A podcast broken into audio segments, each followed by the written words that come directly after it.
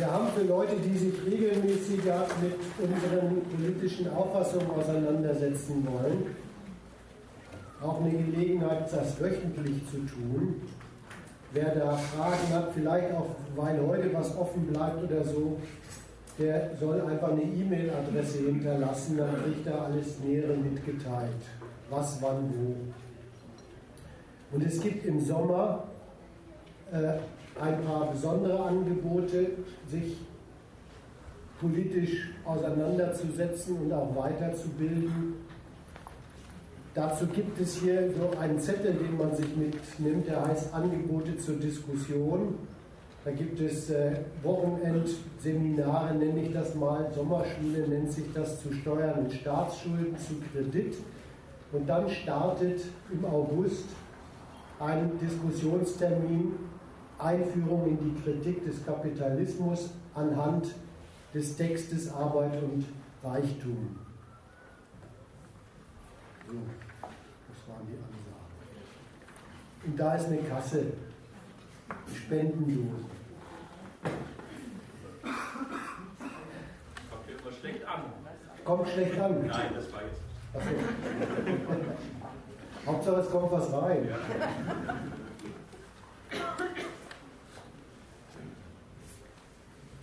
Wir wollen heute zur Diskussion stellen, was, was wir da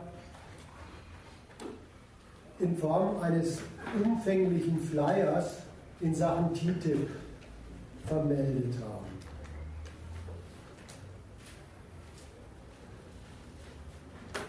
Das Ding ist ja zwei Seiten lang.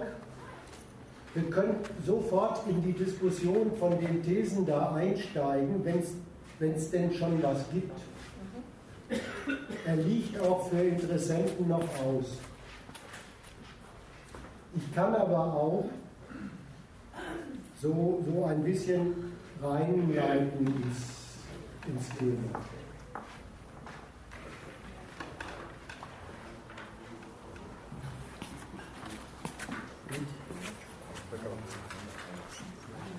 Ach so, ich mache noch eine Ansage. In, in, in, in, diesem, in dieser Zeitschrift Gegenstandpunkt gibt es zwei Aufsätze, die sich mit dem Thema transatlantisches Freihandelsabkommen auseinandersetzen. Der eine Aufsatz setzt sich mit eben diesem Vertragsvorhaben zwischen Europa und den USA auseinander. Der andere Aufsatz setzt sich mit zentralen Argumenten der TTIP-Kritiker auseinander. Wer das ausführlicher nachlesen will, die Hefte gibt es hier und die sind auch extrem günstig, im Notfall sogar umsonst zu haben.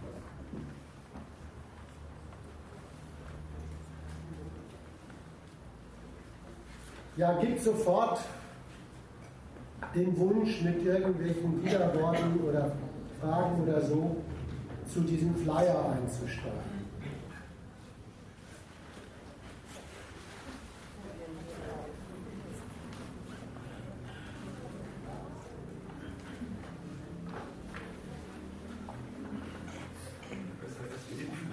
Hm? Ja gut, dann fädel ich das ein bisschen ein. Wir haben uns in diesem Flyer erstmal eingeschossen auf die Hauptargumente, mit denen insbesondere in Deutschland Politiker für dieses Freihandelsabkommen Werbung machen bei ihrer Bevölkerung.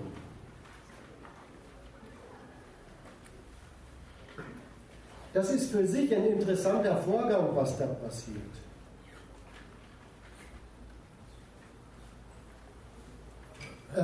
So ein Freihandelsabkommen wie dieses TTIP, das ist nämlich für sich eine Sache, mit der bekommt der normale Mensch in seiner Lebensführung eigentlich nie was zu tun. Jedenfalls nicht unmittelbar.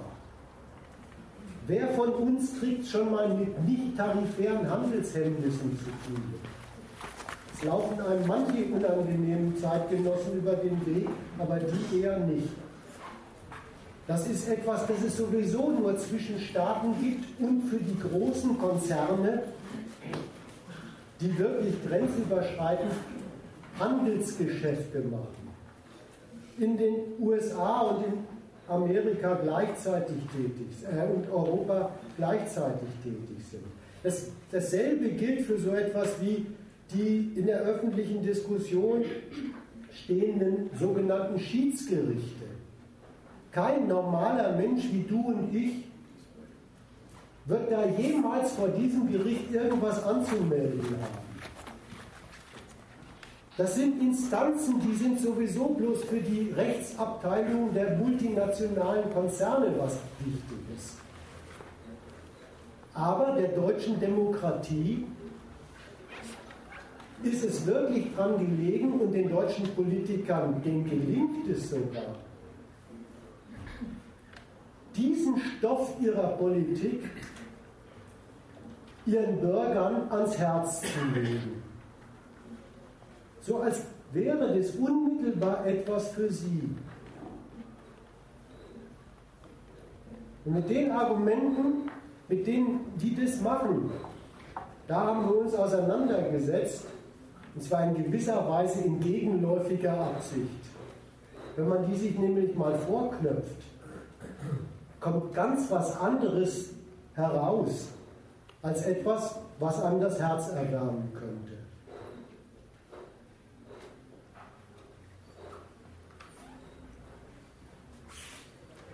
Das erste und am meisten breitgetretene Argument europäischer und deutscher Politiker für dieses Freihandelsabkommen heißt, dann kommt es zu mehr Wachstum.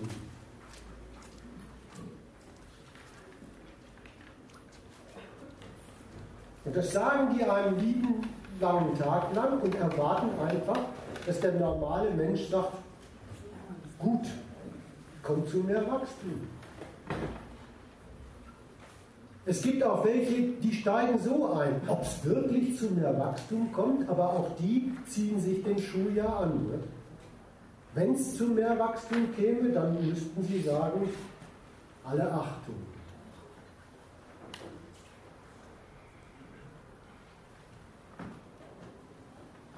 Da möchte ich mal vorwarnen, in diese Diskussion so einzusteigen als normaler Mensch und zu sagen, na, ob das mit dem Wachstum wirklich rauskommt bei TTIP, da habe ich doch meine Zweifel. Ich möchte lieber mal sagen, konzentrieren wir uns mal auf das, was deutsche Politiker da meinen, ihren Bürgern und Bürgerinnen versprechen zu können. Was versprechen sie denn damit? Es kommt mit so einem Abkommen zu mehr Wachstum. Die versprechen doch gar nicht, die Einkommen der normalen Leute wachsen. Übrigens, das erwartet das Publikum auch gar nicht. Da irrt sich, glaube ich, gar keiner und meint, wenn die Politik mehr Wachstum verspricht, dann ist auf einen Schlag bei Ihnen 10%, 20% mehr Gehalt auf dem Konto. Es wird auch nicht versprochen, die freie Zeit der Menschen wächst. Weniger lang im Büro, länger auf der Wiese. Es ist vollkommen klar, Politik verspricht, wenn sie Wachstum verspricht, das Wachstum von Geschäftstätigkeit der Unternehmen, das Wachstum von deren Gewinnen das Wachstum der Kapitale dieser Unternehmen selber.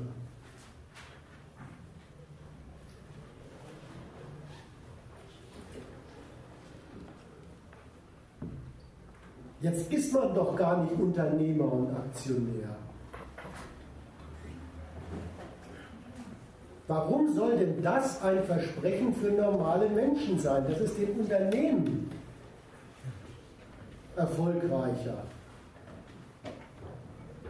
zugehen wird.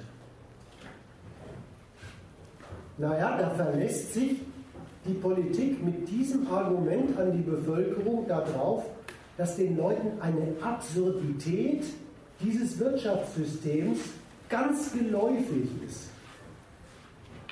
Nämlich die Absurdität dieses Wirtschaftssystems, dass nur dann, wenn bei den Unternehmen der Gewinn und das Kapital wächst, es für die normalen Menschen im Land vielleicht so einigermaßen so weitergehen kann wie bisher.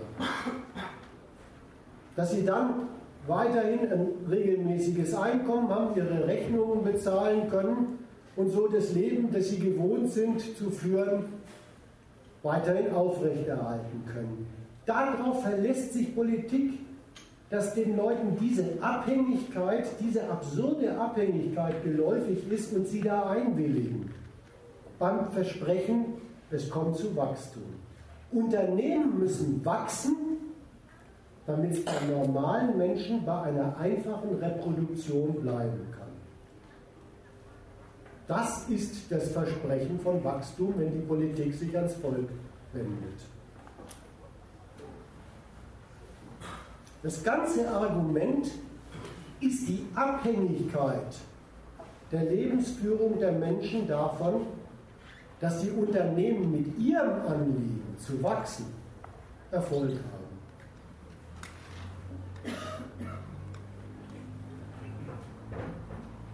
Das ist mal eine schöne Klarstellung. Und wenn man dann genauer hinhört, wenn für TTIP geworben wird, wenn die Merkel auf der Hannover Messe wieder diese Wachstums Litanei da erzählt. Wir brauchen TTIP, dann kommt es zu Wachstum. Wenn man dann näher hinhört, versprechen die Politiker gar nicht, dass es dann wenigstens für die normalen Menschen so bleiben kann, wie es ist. Ich habe da was anderes gehört. Die Merkel stand neben dem Obama und sagte,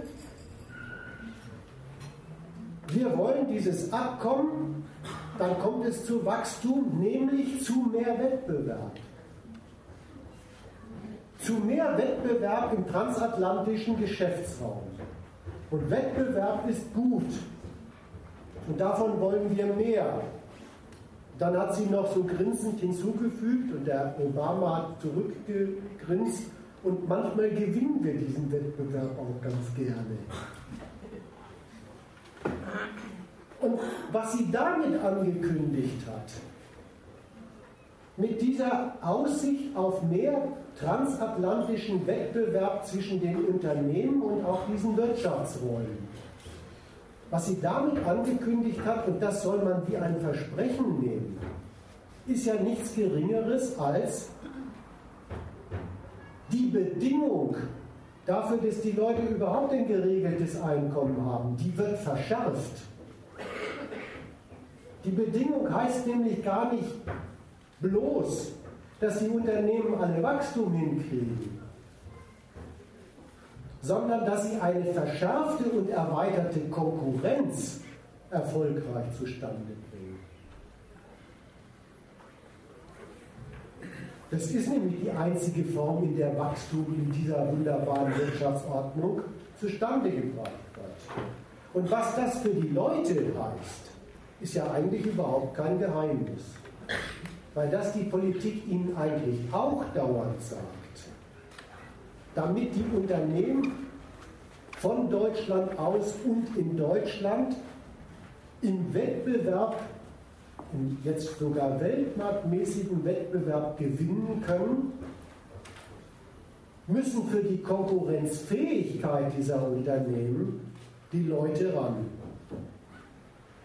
die Leute ran mit steigenden Leistungsanforderungen an sie und mit einem permanenten Druck auf ihre Einkommen, weil die sind ja schließlich die Kosten dieser Unternehmungen und wenn die wettbewerbsfähig sein sollen, müssen die Kosten runter. Aber die, aber die äh, agitieren doch erstmal für, äh, wie das eingangs gesagt hat, erstmal äh, eine Identität von äh, wachstumsbezogenen Nutzen, diese wettbewerbsbezogenen Nutzen für äh, die, äh, die eigentlichen Subjekte der äh, Geschäftemacherei und äh, einen auch nur äh, theoretischen Nutzen für die Leute in Gestalt von, von äh, jetzt immer heißt Arbeitsplätzen. Also für, für, für eine so solche äh, scheinbare Identität ist auch erstmal äh, der Zweck der, oder der, der Sinn dieser Agitation. Was du jetzt Nachhinein gesagt hast, ist das, was, was, äh, äh, was, was die Differenz, die, die Gegensätze äh, ihrer freigesetzten Konkurrenzmacherei im Rahmen dieses erweiterten Marktes EU, USA und was äh, im Gegensatz zu den Leuten äh, Faktus äh, die vergegenwärtigen die Abhängigen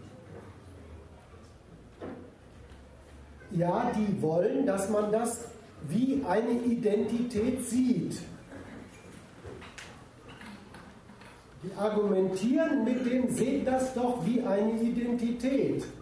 Mehr Gelegenheit für Unternehmenserfolg ist doch wohl eine Gelegenheit für euren Erfolg. Was ich aber sagen wollte war, selbst da, wo es noch richtig wie eine Identität her, daherkommt, wie das ist doch dasselbe, wird eigentlich gar kein Hehl draus gemacht, dass es schon im ersten Schritt nicht dasselbe ist.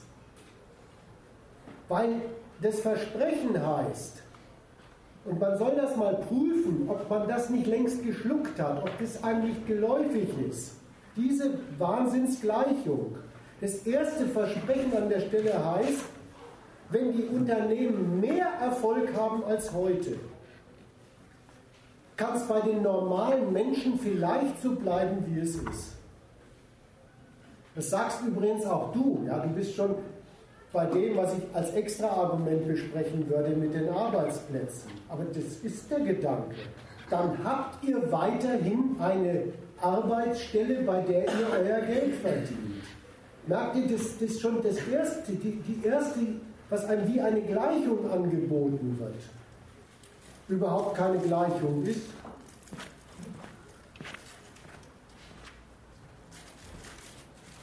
Und dann, wie gesagt, meine ich schon, gerade bei diesem TTIP-Zeugs, gerade bei der Werbung für dieses Freihandelsabkommen, traut sich die Politik den Leuten zuzumuten. Ja, wenn euch schon einleuchtet, dass euer Leben nur geht in Abhängigkeit vom Gelingen des Wachstums, dann leuchtet euch doch wohl auch ein, dass euer Leben nur geht mit mehr transatlantischer Konkurrenz und Konkurrenzerfolgen deutscher Unternehmen in dieser verschärften Konkurrenz.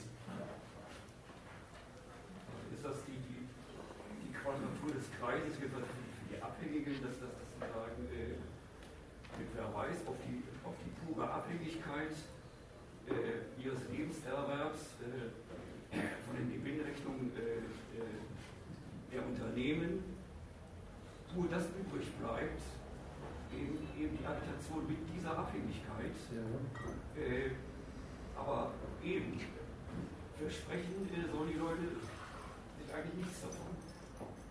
Kann man das so fassen? Die sollen schon wieder unterschreiben, dass diese Abhängigkeit ihr Leben ist, dass das in Ordnung geht. Das ist die Wahrheit dieser, dieser Sorte von Werbung.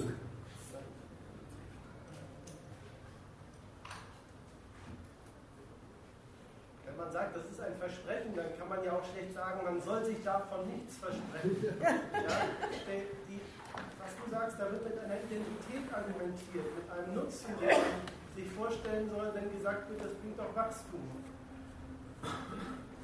Die, die Art und Weise, wie das geht und einleuchtet,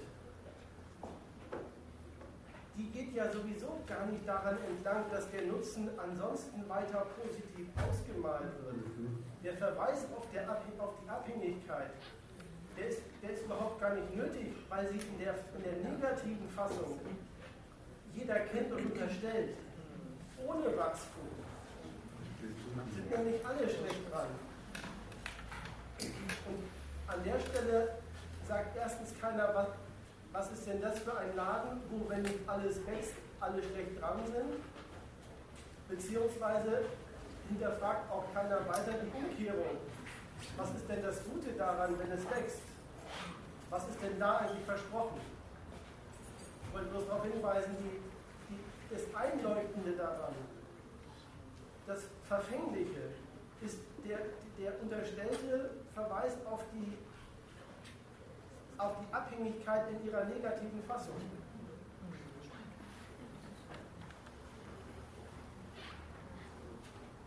weiß ich jetzt nicht, was das Gegenteil sein wird. Ich habe gesagt, von der Agitation der Politik sei abhängig. Bleibt hängen. Der Verweis auf ihre bloße, ihr bloßes Angewiesensein von den Kalkulationen, das große Angewiesensein ihres Lebenserwerbs von unternehmerischen Kalkulationen. Das ist so. Da bleibt doch, da bleibt es doch das, das Bisschen lauter kannst da bleibt doch das, Bisschen lauter kannst da bleibt doch, da bleibt doch dieses Negativum.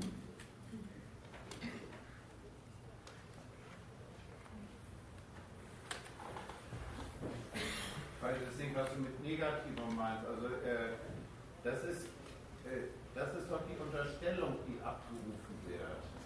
Also man, äh, daraus sagen ja Wachstum, okay, äh, habe ich nichts mehr zu tun, weil ich gehöre nicht zu denen, die die Wirtschaft reißen. Dass, dass man davon abhängt, das ist doch, mh, das ist doch quasi die Unterstellung und die beruht, wenn du das mit negativ meinst, auf, auf der Not eben halt, äh, sich einen Arbeitsplatz zu suchen und, um Geld zu verdienen. Ja, dann hast du damit recht. Wenn du sagst, äh, äh, Abhängigkeit, Abhängigkeit sollen die sich negativ denken, nee, nee, da, da soll ich schon sagen, das ist okay, das, das ist mein Leben. Also von, von dem Wachstum der Nation hänge ich ab. Oder nicht, nicht der Nation, sondern der Wirtschaft.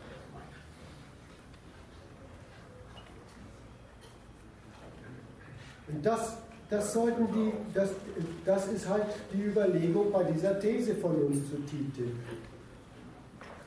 Man, man stelle sich mal vor, die Leute treten mal einen Schritt zurück und lassen sich das so durch den Kopf gehen.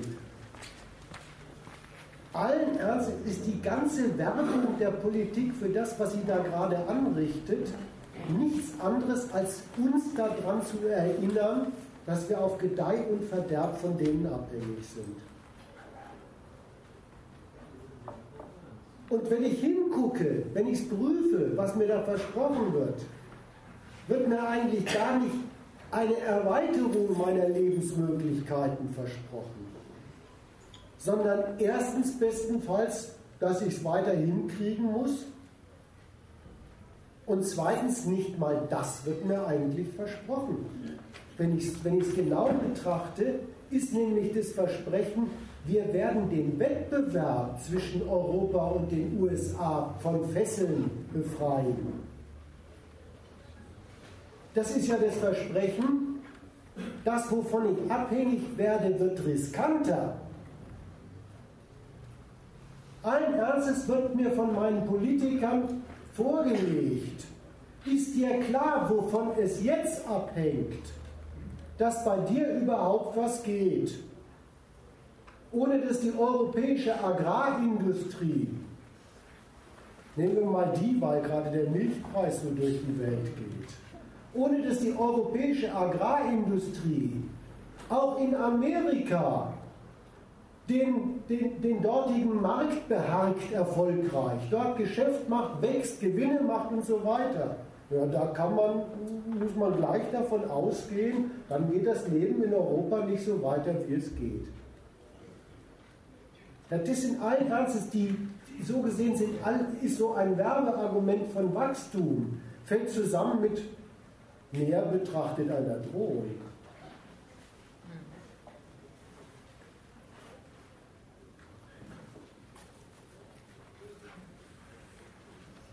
Natürlich nicht für die Unternehmen, weil denen wird in der Tat in Aussicht gestellt.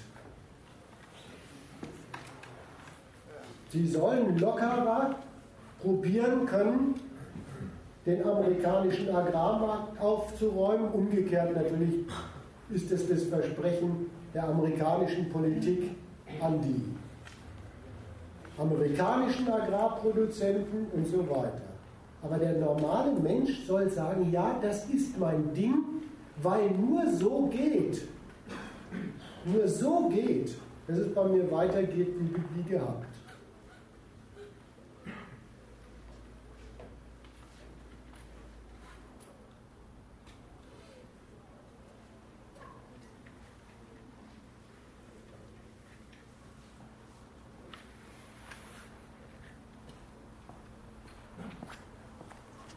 Merkt ihr das, warum ich, warum ich einleitend mal gesagt habe, mir gefällt es überhaupt nicht, dass TTIP-Kritiker, Kritiker an diesem Abkommen oder an diesen politischen Machenschaften, dass die sich einschießen auf den Gedanken, wir glauben der Politik nicht, dass es wirklich zu so einem Wachstum kommt.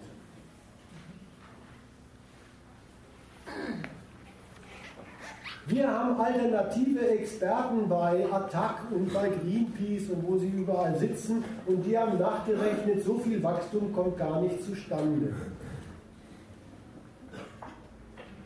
Das, an, an dieser Sorte Kritik stößt mir richtig sauer auf, dass die ja einsteigen in, auch sie akzeptieren an der Stelle, und gehen gedanklich davon aus, dass das seine Richtigkeit hat, dass das so sein muss, dass es das Leben der Leute sowieso bloß in Abhängigkeit von gelingendem Unternehmenswachstum gibt. Und jetzt regen Sie die Menschheit mit, mit, mit kritischen Überlegungen auf, ob es wirklich gelingt, ob es wirklich gelingt. Das ist eine ganz schlechte Abteilung der, der TTIP-Kritiker. Übrigens, es ist auch total widersprüchlich bei denen, weil an anderer Stelle Greenpeace-Leute, Attac-Leute schreiben dann auch mal auf, wenn das Wachstum gelingt, was dann alles passiert. An anderer Stelle wissen sie ja dann, dass es zu schönen Umweltflurschäden kommt,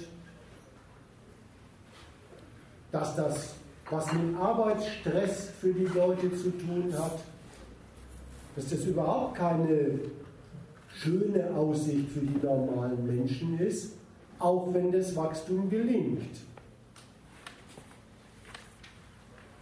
Dann möchte ich wirklich sagen, lass die Finger von so einer Sorte Kritik.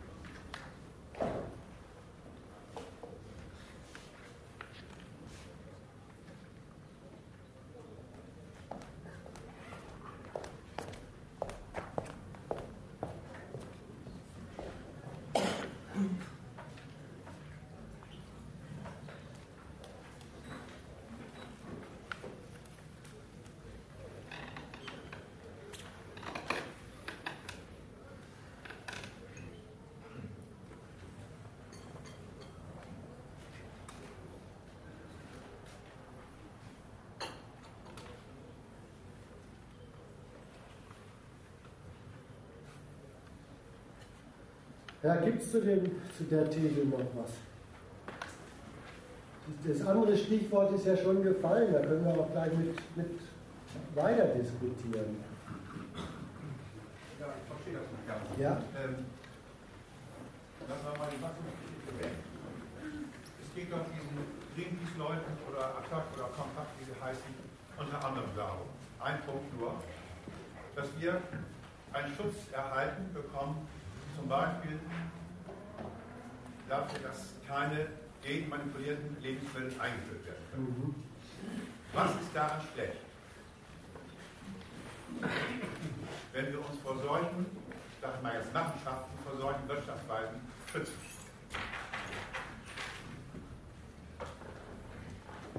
Also das Argument habe ich ja jetzt noch gar nicht kritisiert. Ne? Nee, nee.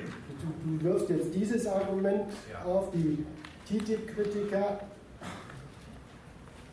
sagen, wir haben, wir haben da unsere Sorgen, dass bislang in Europa noch vorhandene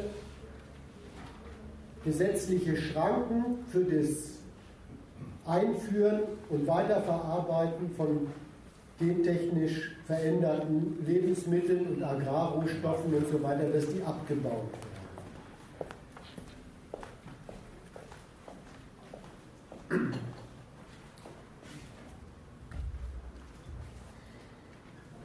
Erstmal muss ich sagen, die Sorgen, die sind, die sind sachlich richtig orientiert. Die irren sich nicht. Ja, ja, um sowas geht es bei diesem Abkommen. Bei diesem Abkommen, es ist allen Ernstes so, dass sich da diese zwei großen konkurrierenden kapitalistischen Staatenblöcke mit der Frage behalten, gibt es bei uns nicht politische Regelungen?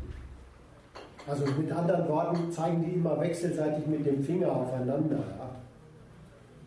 Es, ist ja, ist ja kein besonders äh, friedlich-schiedliches Zeugs, dieses Verhandeln. Die zeigen mit dem Finger aufeinander und sagen, gibt es bei euch, sagen die in einem Chor, gibt es bei euch nicht gesetzliche Regelungen,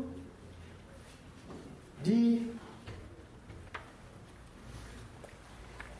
Möglichkeiten des Geschäftemachens richtig unterbinden oder so verteuern, dass sie sich nicht so lohnen, wie sie sich lohnen könnten. Und da ist ein Fall zum Beispiel Vorschriften für gentechnologisch veränderte Agrarprodukte.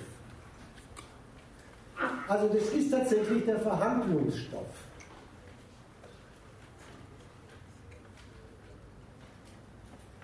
Der Stoff eines Ringens zwischen Europa und den USA. Und da liegt jetzt mein erster Punkt. Ja, aber wenn die darüber verhandeln, dann sind diese verhandelnden Staaten auch welche, die stehen zu lebensmittelrechtlichen Schutzrechten so, wie sie sie gerade verhandeln. Es sind nicht nur die Amis, genauso die Europäer stehen offensichtlich auf dem Standpunkt, es mag gute Gründe für solche Schutzvorschriften in Sachen gentechnologisch veränderten Agrarstoffen geben. Aber wir verhandeln jetzt drüber, das ist unsere Sache, wir prüfen das unter dem Gesichtspunkt. Machen wir damit nicht Geschäft unmöglich, auf das wir scharf sind. Dann hat man es doch aber in Gestalt der amerikanischen, aber auch in Gestalt der deutschen Regierung mit politischen Subjekten zu tun, die stehen so zu solchen Rechten, die sie selber mal erlassen haben. Da haben sie ihre Gründe gehabt, haben irgendwas mit Volksgesundheit, auch Eigentumsfragen. Bei Gentechnologie ist auch immer so eine Eigentumsfrage. Der eine Bauer will anders als der andere und so. Haben Sie die mal für nötig gehalten, aber man merkt richtig Ihr Standpunkt dazu. Das gehört, fällt, fällt in Ihre eigene politische Raison, auf das, wie Sie Staat machen wollen. Ihr eigener Standpunkt dazu ist, für eins dürfen solche Gesetze nicht sein. Fürs Verhindern von Geschäften, die bei uns stattfinden sollen. Also ist der Standpunkt aller dieser Verhandlungspartner ist der, solche Schutzgesetze,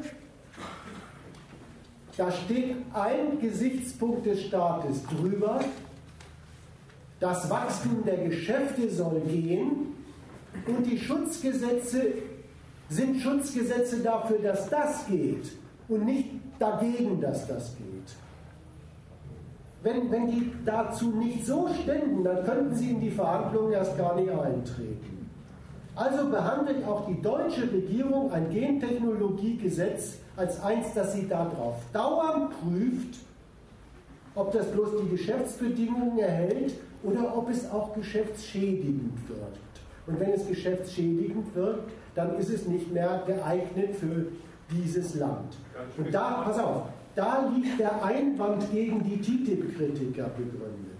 Die TTIP-Kritiker sagen nämlich, und auch, darf ich du sagen? Ja, klar. Okay, auch du hast dich so ausgedrückt. Die TTIP-Kritiker sagen nämlich, können wir nicht unsere Schutzrechte bewahren? Und da machen sie ein Gleichheitszeichen zwischen sich und der deutschen Regierung, das nicht stimmt. Da tun sie nämlich so, als seien diese Schutzgesetze, die sie da bewahren wollen, als seien die von der deutschen Regierung dafür gemacht, dass deutsche Bürger und Bürgerinnen vor irgendwelchen noch nicht bekannten Wirkungen von gentechnologischen Lebensmitteln geschützt werden. Sie, sie irren sich in dieser Adresse. Sie haben es gerade an den TTIP-Verhandlungen erkennbar mit einer Regierung zu tun, die selber auf dem Standpunkt steht, Schutzgesetze sind nur dann gut und dafür in letzter Instanz gut, dass sie die Geschäfte befördern und nicht behindern. Ja, mittlerweile wehren sich Millionen von Bürgern gegen diese Regierung, gegen diese Gesetze. Und durch diese Medienkompetenz auch bisher recht erfolgreich.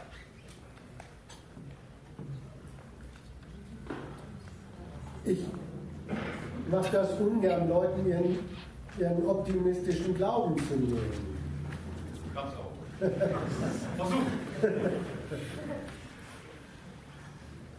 Ist es denn wirklich so? Also die wehren sich. Aber schon die ganze Stoßrichtung des Wehrens hat mindestens was Doppeldeutiges. Die wehren sich nämlich, indem sie ganz unbeirrt auf die Regierung als das zuständige ausführende Organ ihrer Beschwerde setzen. Und insofern ist leider jede Demonstration, wie neulich die große in Hannover, eine Bekräftigung, dass die Regierung schon zu Recht sich als Regierung aufführt. Weil sie wird ja von ihren Bürgern, auch von diesen kritischen Bürgern, bestätigt in der Letztzuständigkeit der Entscheidung und Durchführung über das, was den Bürgern so einfällt, was sie meinen, was für sie gut wäre. Durch Wahlergebnisse kann diese Bestätigung entzogen werden. Und wird sie auch. Ja, Also erstmal, erstmal, wir sind jetzt bei Demonstrationen. Ja? So, und da wollte ich dir sagen, das Doppeldeutige an diesen Demonstrationen, mindestens Doppeldeutige ist, dass mit der Beschwerde eigentümlicherweise gleichzeitig eine große Unterschrift unter die Zuständigkeit der Regierung geleistet wird. Und den Optimismus, den ich angreifen will bei dir, der ist, der ist folgendermaßen. Die Beschwerde wird ja sogar von der, von der deutschen Politik aufgenommen. Und jetzt würde ich den TTIP-Kritikern raten, mal genauer nachzuschauen, was die deutsche Politik aus ihrer Beschwerde macht.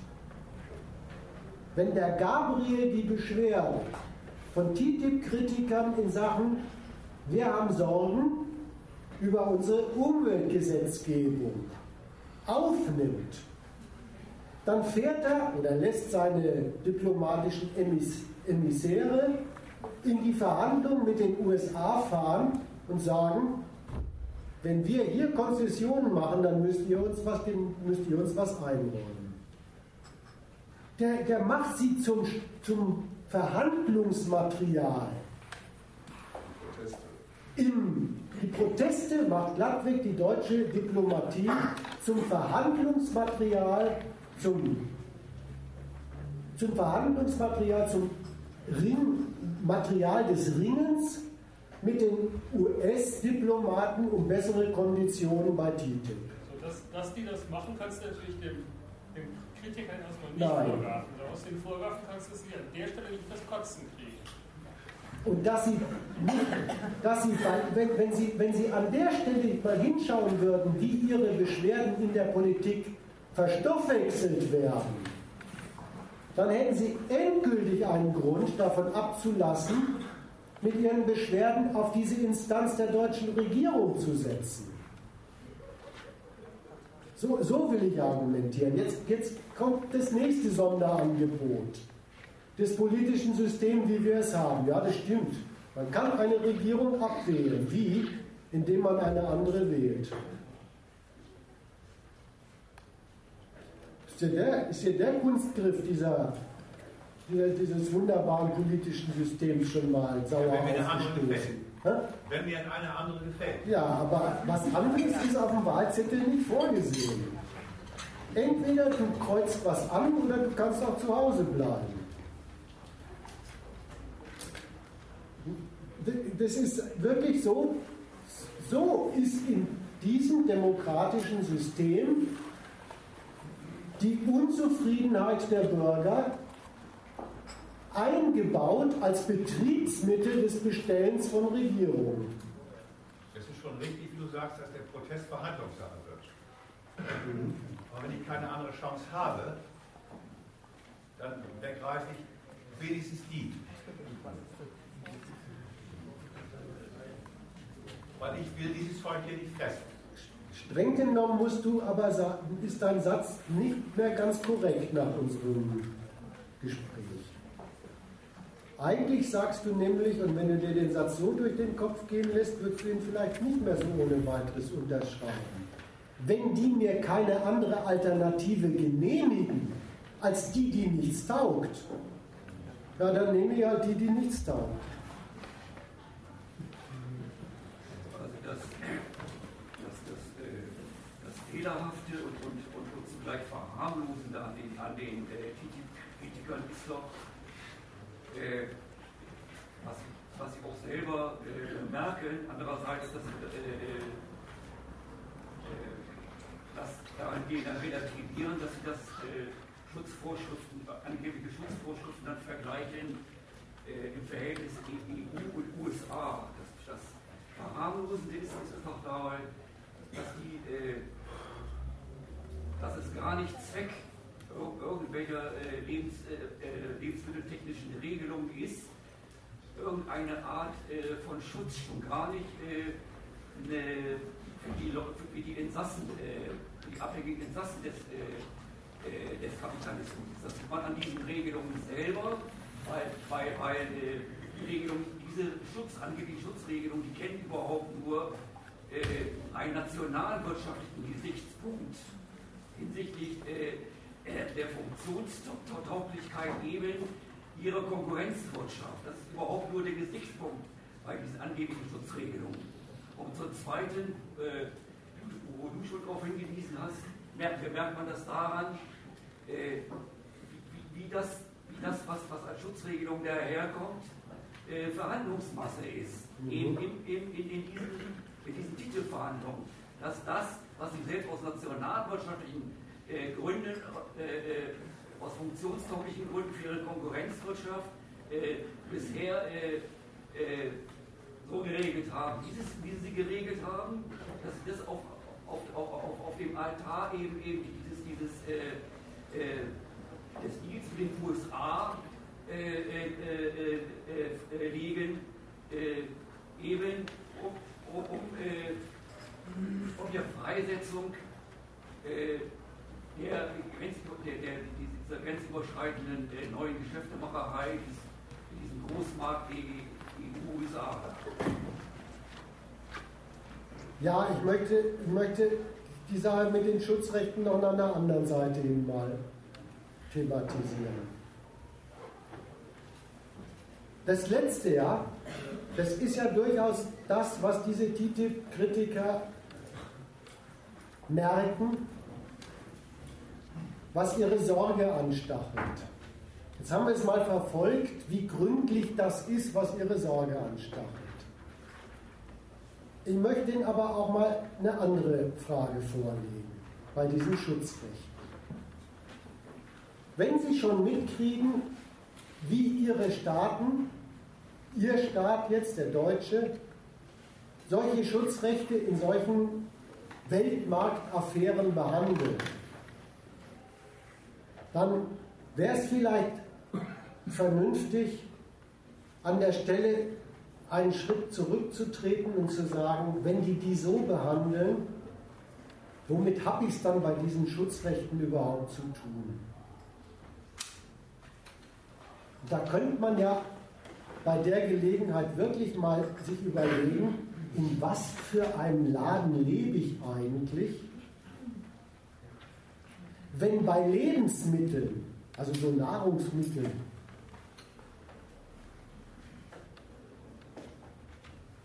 ein Staat mit seiner ganzen politischen gesetzgebenden Gewalt ein Gesetz machen muss, in dem drin steht, man sollte nicht fahrlässigerweise Lebensmittel geschäftlich in Umlauf bringen, die gentechnologisch so verändert sind, dass am Ende größere Volksseuchen ausbrechen können.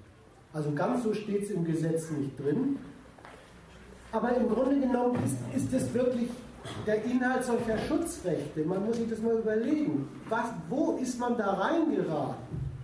Wenn es einen mit Gewalt ausgestatteten Gesetzgeber geben muss, der Vorschriften macht, was in Lebensmitteln drin sein darf.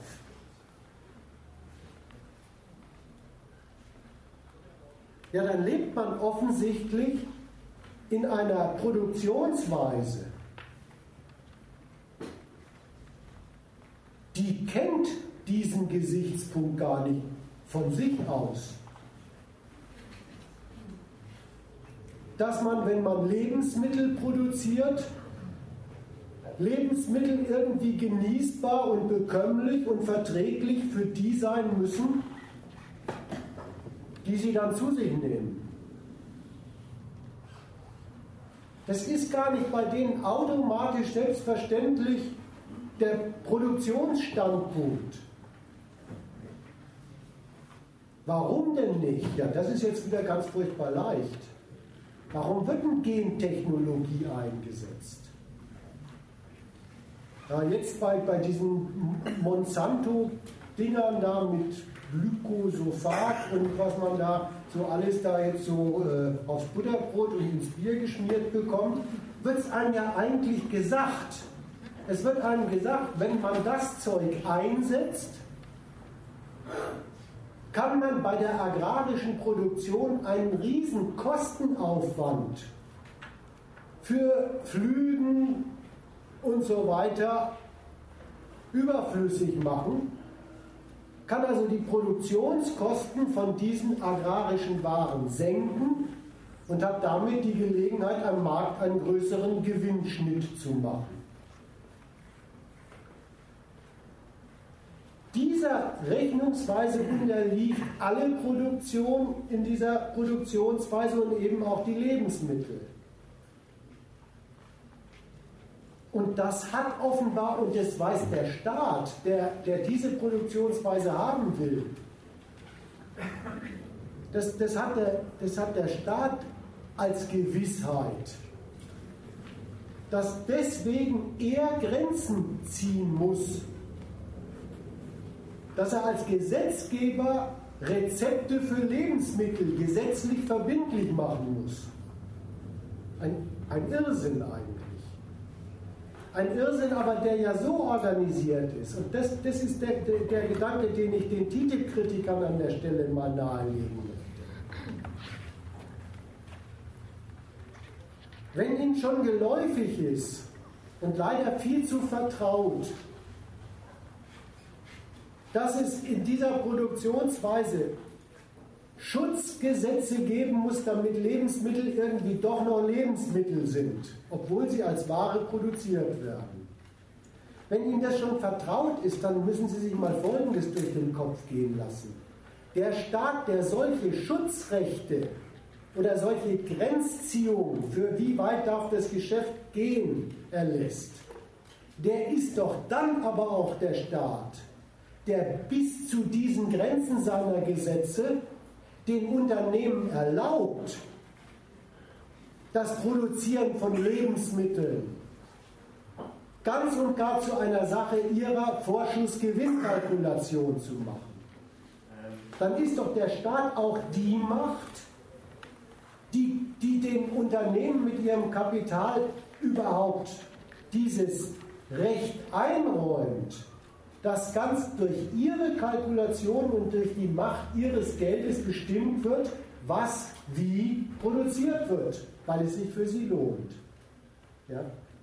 Es geht gerade in die Richtung ähm, Regulierung, was Lebensmittel ist, ähm, kritisiere ich dann auch einfach. Hm? Das Reinheitsgebot an sich ist ja genau diese Regulierung, was ist ein Tier, was gehört in ein Tier rein, kritisiere ich das eigentlich. Also sage, wir konnten wie ist ein Bier, Bier wenn es mir der Stadt vorschreibt? Ja, für mich ist, was, was ich mir sagen will, ist, in unserer Gesellschaft gibt es schon seit Jahrhunderten Jahren diese Vorschrift, ähm, was ist ein Lebensmittel, was ist ein Brot, was ist ein Bier. Und es wird jetzt wieder in, äh, in ihrem Kontext wird es anders aufgegriffen als eine, als eine Kritik für Richtig. eine moderne Lebensmittelproduktion. Es ist auch, es ist auch ich rede jetzt halt über die Produktionsweise, in der wir heute leben. Das ist eine Kritik. Wenn, wenn etwas, was man auf den ersten Blick für eine Selbstverständlichkeit hält, dass wenn eine Sache ein Lebensmittel ist, es auch als Lebensmittel hergestellt wird. Dass das mit Gesetzesmacht definiert wird, was dann da nicht rein darf. Das ist eine Kritik an der Produktionsweise. Dann muss nämlich in der Produktionsweise, die natürlich Lebensmittel produziert, wie so alles andere Zeugs auch, aber dann muss in dieser Produktionsweise beim Produ Produzieren von Lebensmitteln ein wirtschaftlicher Zweck darüber die Herrschaft haben, der glattweg die Tendenz hat, um der Wirtschaftlichkeit willen, um, um dessen Willen, wofür das Unternehmen diese Lebensmittel produziert, zu untergraben, dass das, was dabei als Ware rauskommt, noch ein Lebensmittel ist. Und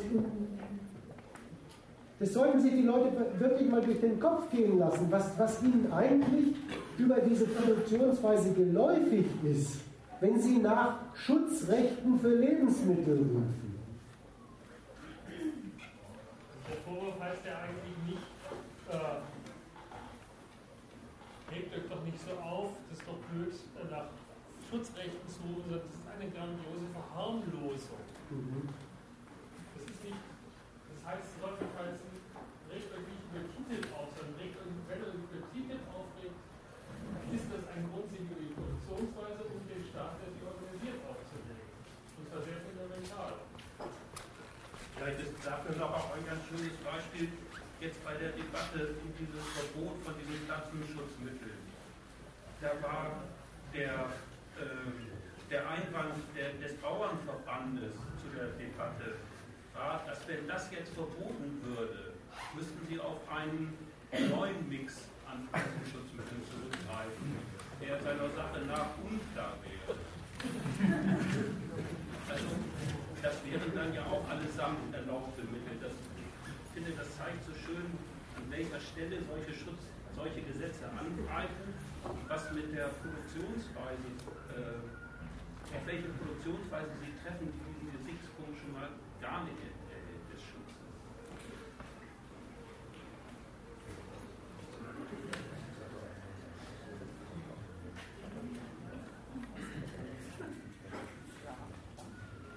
Ja, aber das ist alles richtig. Aber man kann die Produktionsweise hier nicht ändern.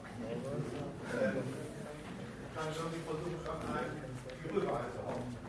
Letztendlich ändert auch nichts. Das haben wir ja gemerkt, die letzten 12 Jahre. Noch nicht Weg. Ich kann nach eins tun, kann 30 Jahre lang gegen Atomkraft produzieren und das hat Auswirkungen gehabt. Äh, dazu kam natürlich kam die zweite raus und die 20 raus, die es gab. Das hat Wirkung gezeigt. Also ich kann schon was machen.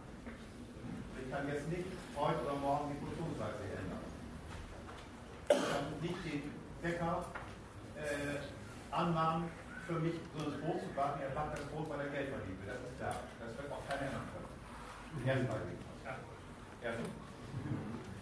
Aber ich kann mich eine mediale Präsenz, das erleben wir jetzt, kann ich, ich kann mich an meine Regierung wenden, an wen sonst, kann ich dafür sorgen, dass es in diesem Fall bessere Schutzgesetze gibt, dass sie verbessert werden.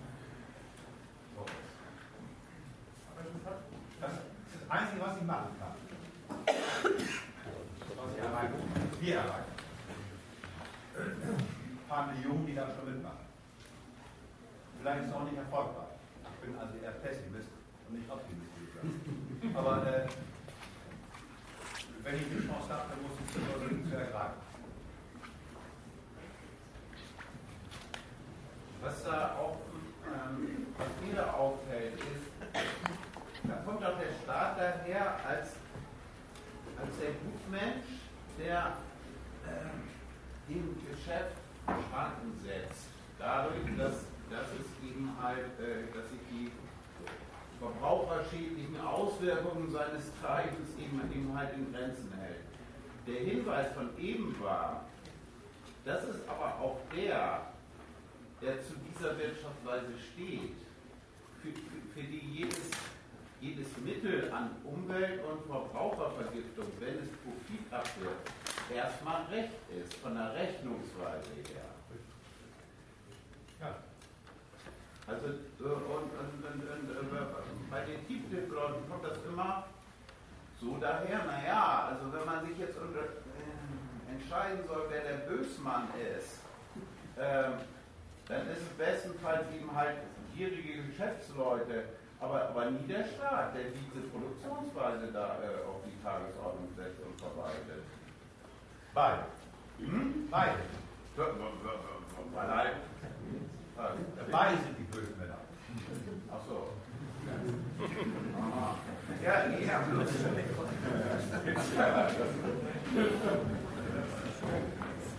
Aber vielleicht ist es an dem äh, Gedanken äh, der TTIP-Kritiker selber ist aufzuweisen. Ich glaube, das Problem ist, äh, womit äh, der Herr äh, argumentiert hat, was ist schlechter daran, wenn man für Umweltvorschriften ist. Jetzt haben wir darüber äh, geredet, was bedeutet das ein bekannter Kritiker aus dem 19. Jahrhundert hat mal gesagt, was kennzeichnet die kapitalistische Produktionsweise mehr, als das von Staatswesen wann die einfachsten Reinlichkeits- und Sauberkeitsvorschriften in den Betrieben hergestellt werden sollen. Damit hat er nicht gesagt, schön, dass es den Sozialstaat gibt und dass es die Kontrolle mit dem Staat gibt, sondern er hat damit gesagt, äh, und das können wir nachher auf die Umwelt übertragen, erstens, das Eigentum hat die Macht, äh, über die Arbeitskraft äh, zu verfügen und hat auch das Interesse, zwecks Steigerung des Gewinns darüber äh, zu verfügen und den Ruin tendenziell herzustellen.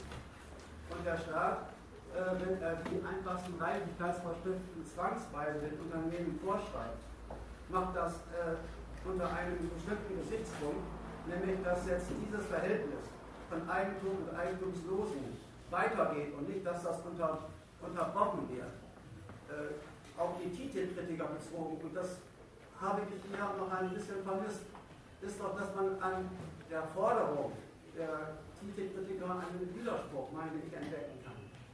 Wenn man sagt, äh, was ist schlecht daran, dass man Schutzvorschriften sucht, dann sagt man damit doch selber, dass die äh, Unternehmen an, für sich genommen gar kein Interesse daran haben, Schutzvorschriften herzustellen. Äh, also hat man ein, erstmal ein negatives Urteil über äh, das Kapital, was es macht, äh, hergestellt und hat das unterschrieben, um im selben Atemzug zu sagen, der Staat der dieses äh, Produktionsverhältnis auch hergestellt hat durch seine Eigenschutzordnung, soll wieder der sein, der dieses, was er unterschrieben hat, einlegt. Äh, ich meine, man müsste darüber reden, was der Widerspruch der TTIP-Kritiker selber ist. Ich habe das so verstanden, dass dann die Argumentation nicht einsichtig war, weil wir darüber geredet haben, was der Staat macht. Und dann wird das sofort unterschrieben. Ich meine, an den TTIP-Kritikern selber ist dieser Widerspruch deutlich zu machen. Und das drücken sie auch aus.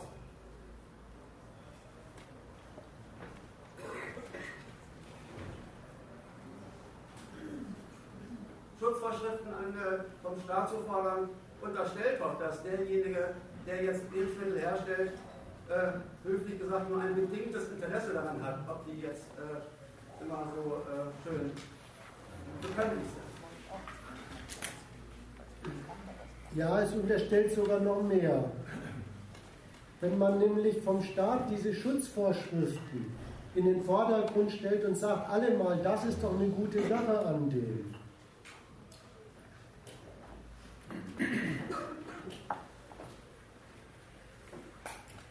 Unterstellt man sowieso, das war glaube ich in dem einen Beitrag auch angetippt, gut, dass der die Macht hat. Aber man, man unterschreibt noch mehr. Und zwar darüber sollten die, die das fordern, mal nachdenken.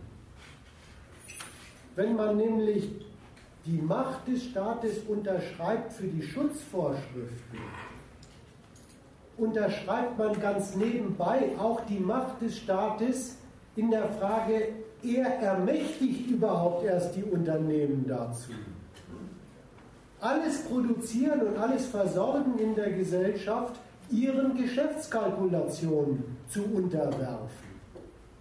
Das ist, eine, das ist ein sehr einfacher logischer Gedanke. Die politische Macht, die den Unternehmen Grenzen zieht, ist natürlich die politische Macht, die bis zu diesen Grenzen den Unternehmen alle Rechte gibt, sie überhaupt zu den Mächtigen macht, zu den Instanzen macht, die nach ihren Geldrechnungen eben das Produzieren organisieren und was dabei rauskommt. Also es ist, es ist gar nicht bloß so das Verhältnis, der Staat macht Schutzvorschriften und das Kapital macht, was es will, bis dahin. Sondern dieses, was das Kapital macht, was es will, das hat ausdrücklich die Rückendeckung des Staates, als so soll die Wirtschaftsweise hier sein? Die soll doch als Verwertung von privatem Kapital laufen. Sonst könnte übrigens der Staat nicht ankommen und sein Volk damit betören, habt ihr schon gehört, ich tue was fürs Wachstum. Da gibt er doch damit an, dass er das Geschäft der privaten Unternehmen fördert. Wer wächst denn sonst? Wir wachsen ja nicht. Also außer körperlich eine Zeit lang. Ja, das ist richtig, das Bekenntnis dazu, er ist doch die Macht, die stellt sich hinter den geschäftlichen Gebrauch allen Produzierens und all dessen, was dabei herauskommt. Da liegt der Haken und in, in diesem Verhältnis liegt auch der Grund für das, was wir vorhin mal angesprochen haben. Wenn das das Verhältnis ist, dann ist es deswegen vollkommen konsequent, dass ein Staat, der dieses Verhältnis organisiert, seine eigenen Schutzvorschriften prüft daran, ob er damit nicht das behindert, was er ermächtigt, nämlich das private Geschäft. Einerseits. Andererseits nimmt er aber seine Schutzvorschriften selber sehr ernst. Das darf man dabei nicht vergessen. Bloß ist die Frage, was er eigentlich mit den Schutzvorschriften jeweils schützt. Ja. Wenn man sich mal anschaut, was auf den Lebensmitteln an Kleingedruckten draufsteht seit einiger Zeit, da stehen nicht nur die Mittel drin, die dann auch zu, zu verkonsumieren sind, sondern 80 Prozent von dem, was da draufsteht, sind Sachen, die eigentlich in kein Lebensmittel reingehören. Ob es vielleicht unmittelbare Gifte sind, das hängt immer von der Dosis ab. Das heißt, das, was geschützt wird vom Staat, ist so etwas wie eine Grenze, die eingehalten werden muss, damit diejenigen, die das Zeug verknuspern, tatsächlich in der Funktion, in der sie hierzulande gebraucht werden, noch brauchbar sind. Das Ganze heißt Schutz nicht von Leuten, sondern Schutz von Volksgesundheit. Mhm. Schutz von Volksgesundheit hat einen ganz irren Maßstab. Und insofern ist Schutz tatsächlich als Staatsmaßnahme sehr ernst zu nehmen und gerät schon mal in Widerspruch zu dem Argument, was der Jonas gerade genannt hat. Das, das Ärgerliche an dem ganzen Maßstab Volksgesundheit heißt eben, ich habe es eben schon angedeutet, nicht, der kümmert sich darum, dass die Leute tatsächlich vernünftiges Zeug auf, auf dem Tisch haben, sondern der kümmert sich darum, dass das, was an Lebensmitteln Gift drin ist, nicht einen Umfang erreicht, dass Teile seines Volkes nicht mehr brauchbar sind. Das ist erstmal der Maßstab, der angelegt wird, den man sich vorstellen muss bei Schutz und den nimmt er sehr ernst. Also schützt er den Fortgang der Produktionsweise, die solche Schutzrechte dauernd erforderlich macht. Nochmal, nochmal zu dem TTIP-Kritiker in dem Zusammenhang. Weil äh, das Bezeichnende an, an diesen Schutzvorschriften, wie du gesagt hast, dass der Staat einerseits kapitalistische Produktion eben dass ihr immanente, äh, die immer, ihr immanente Rücksichtslosigkeit äh, äh, gegen Gesundheit und äh, Umwelt oder was ich immer einerseits freisetzt, andererseits mit seinen Schutzvorschriften Grenzen setzt genau für dieses, für die Kontinuität der Geschäftemacherei. Das bemerken die einerseits diese TTIP-Kritiker durchaus, aber wie? Die sagen, die klagen nämlich bei den bestehenden Vorschriften, jetzt ganz unabhängig von den TTIP-Verhandlungen jetzt, in Bezug auf die bestehenden Vorschriften fällt ihnen immer wieder ein, äh, äh, wie, wie die, äh, die Lieblingsbürger der Nation äh, an allen Ecken und Enden gegen diese Vorschriften verstoßen wurden. Jetzt kommt das bei denen aber gar nicht als Einwand gegen, gegen die Natur, staatliche, staatliche Natur dieser Vorschriften, sondern äh, als dieser äh, staatsnützliche, nationalnützliche Aufruf an den Staat. Ja. Ja, da liegt der Fehler vor, gegen den ich versuche die ganze Zeit zu argumentieren. Ja, die machen den Fehler, sich die Sache so zurechtzulegen, den Unternehmen trauen sie in der Frage allerhand Schlimmes zu. Den Unternehmen trauen sie allerhand Schlimmes zu. Und da denken sie sich den Staat weg, als hätten die Unternehmen die Macht, so viel anzurichten, wenn der Staat sie ihnen nicht verleihen würde. Den Unternehmen trauen sie es zu. Und das macht ihnen so plausibel, und zwar wirklich mit dem Argument, wer soll es denn sonst machen? Das ist ja eben auch in der Diskussion so gesagt worden. Das macht ihn so plausibel, auf den Staat zu setzen, als der Einzige, der doch dagegen was unternehmen kann. Und dann setzen sie auf den Staat und beim Staat lassen sie jetzt auch was weg. Nehmen sie auch was aus ihrer Optik raus nämlich die Kriterien, die der Staat wirklich bei dem Erlassen solcher Schutzrechte walten lässt. Da möchte ich eine Verlängerung noch machen, weil TTIP ist für, für solche Debatten, in was für Verhältnisse ist man reingeraten, wirklich was sehr Aufschlussreiches. Und zwar auch wieder die Argumentation der TTIP-Politiker in Sachen Schutzrechten. Eine ähnliche Argumentation wie vorhin sollten die Leute, die da so gerade als Kritiker unterwegs sind, mal aufmerken, was da passiert.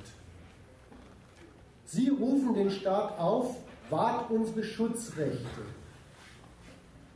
Bei Lebensmittelschutz, bei Arbeitsschutz, Arbeitsstandards und so weiter, Gewerkschaftsstandards und so. Und sie bekommen von der deutschen Politik speziell die Antwort, das tun wir. Und jetzt kommt ein interessantes Wie. Das Wie, das dann solche deutschen Politiker den Leuten vorbuchstabieren, und zwar nach der, der äh, Devise, der A sagt, muss auch B sagen. Das Wie geht so. Wenn es solche Schutzrechte geben soll, dann geht es überhaupt bloß so, dass sich Europa und Amerika zusammentun, die haben dann eine Macht, der ganzen Welt die Geschäftsbedingungen aufs Auge zu drücken. Merkt ihr, was, was einem da abverlangt wird? Es wird einem wegen, wegen, diesem, wegen dieser, ich muss ja sagen, berechtigten Sorge um, wie steht es denn um meine Lebensmittel morgen und um meine Arbeitssicherheit morgen, wird einem von denen, die dafür die Gesetze erlassen, glattweg abverlangt, wenn du das haben willst, dann musst du dich stark machen für das deutsch-amerikanische Durchregieren in der ganzen Staatenwelt. Ohne Imperialismus, ohne Erpressen solcher Staaten wie China, Russland und wer da noch alles kommt, kannst du deine Schutzrechte nicht haben. Es ist richtig mittlerweile ein durchgesetztes Argument bei denen. Sollten Sie sich wirklich mal zu Gemüte nehmen, wie schamlos die Politik, wie, wie, wie brutal die Politik, die Bereitschaft von besorgten Bürgern, sich abhängig zu machen von ihren Entscheidungen, ausschlachtet und auf das Thema lenkt, das Sie gerade interessiert. Das ist nämlich das, was Sie an dem TTIP-Abkommen in Amerika und in Europa am meisten interessiert. Und wenn das Scheißabkommen wirklich mal zustande kommt, dann kommt es deswegen zustande. Was die nämlich daran interessiert, ist wirklich sich durchzusetzen als die politischen Hoheiten, die dem gesamten Weltmarkt die Geschäftsbedingungen diktieren können. Und zwar, weil sie so groß und mächtig sind als Markt, dass kein Staat es sich mehr leisten können soll, nicht nach denselben Geschäftsbedingungen seine Industrie und seine Banken laufen zu lassen, weil sonst hat er keinen Zugang auf den Deutsch, äh, Deutsch den europäisch-amerikanischen Markt. Ja? Es wird jetzt hier immer von, auch von Macht geredet. Ich höre immer Macht der Geschäftswelt, der Kapitalisten, der Eigentümer und Macht der Politiker. Da fehlt aber die Macht des Volkes. Und die ist auch da. Die haben wir in den letzten Jahren erlebt, obwohl sie erfolgreich Und vielleicht, hoffentlich, erleben, sie jetzt, erleben wir sie bei diesem Thema auch wieder. Die Parteien zittern. Die merken das, was los ist, wenn sie den Rechner zu Hause haben. Da muss ich jetzt ein, kleine, ein kleines Zwischenspiel machen zu einer Bemerkung von dir vorhin. Du hast gesagt, die Produktionsweise kann man natürlich nicht so eben abschaffen. Und da, da muss ich dir sagen, sowieso ist das Abschaffen der Produktionsweise nicht das, was du dann als Beispiel gesagt hast, dass man zu seinem Bäcker geht und sagt, wenn du mir kein gesundes äh, Brot bäckst, dann kriegst du von mir einen und so. Ne? Ich gehe nie wieder zu dir. Das hat mit Produktionsweise sowieso nichts zu tun. Aber das Eigentümliche war deine Alternative. Und die Alternative hieß, weil man die Produktionsweise nicht mal so eben abschaffen kann, da hast du schon recht. Probiere ich es doch einfach damit, meine Beschwerde denen zu überlassen, die die Macht haben. Wenn, wenn ein Volk so antritt,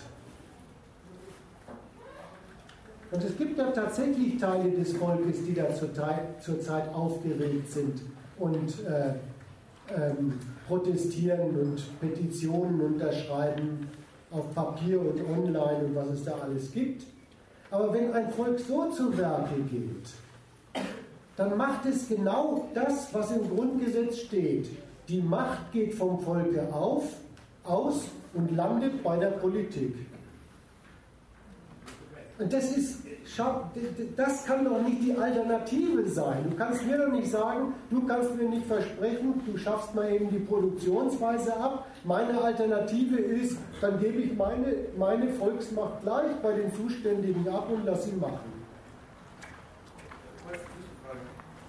Haben das schon vorhin erwähnt, dass ähm, an die Regierung sich zu wenden die, äh, die falsche Richtung ist, die falsche Ebene angesprochen ist. Was ist Ihre persönliche Meinung, welche Ebene sollte angesprochen werden?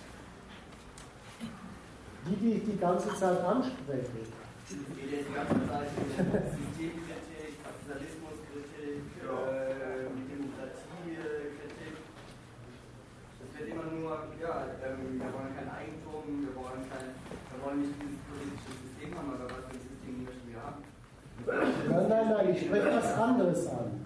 Ich habe jetzt, hab jetzt an dem Thema Wachstum und an dem Thema Schutzrechte habe ich versucht mal zu entwickeln, wie kommen denn nicht nur in den Versprechungen der Politik, sondern in, de, in der Praxis, wofür diese Versprechungen stehen, wie kommen denn da die Massen der normalen Menschen vor? Das ist das, was ich anspreche. Wie kommen da drin die normalen Menschen vor? Und da, darauf spreche ich Sie an. Das sollen Sie sich mal überlegen. Wie kommen Sie denn beim Versprechen Wachstum vor? Erstens als die, die vom Erfolg der Unternehmen abhängig gemacht sind, als welche, die dann überhaupt eine Bedingung fürs Weitermachen haben. Zweitens als welche, denen vorbuchstabiert ist, das Weitermachen heißt mehr Wettbewerb, mehr Leistung, Druck auf ihre Löhne. Jetzt sind wir bei den Schutzrechten gewesen. Da habe ich, da, da hab ich Folgendes angesprochen. Wie kommen denn da die Leute vor? Da kommen die normalen Leute, und zwar sogar in der Ansprache der Politik, als welche vor. Die sind einer Produktionsweise. Jetzt haben wir nur den, den, den Teil Lebensmittel gehabt. Die sind einer Produktionsweise ausgeliefert die über ihre Lebensmittel, um sie als Geschäftsmittel zu produzieren, so disponiert, so damit umspringt, dass das Benutzen dieser Lebensmittel nicht risikofrei zu haben ist und glattweg die Leute angewiesen macht auf eine politische Gewalt, die dem gewisse Grenzen zieht. So, jetzt habe ich zweimal angesprochen, was ich ansprechen will. Die Leute sollen sich mal überlegen, ob sie diese Verhältnisse eigentlich vertragen. Ob sie sich mit diesen Verhältnissen weiter vertragen wollen. Das ist meine Antwort.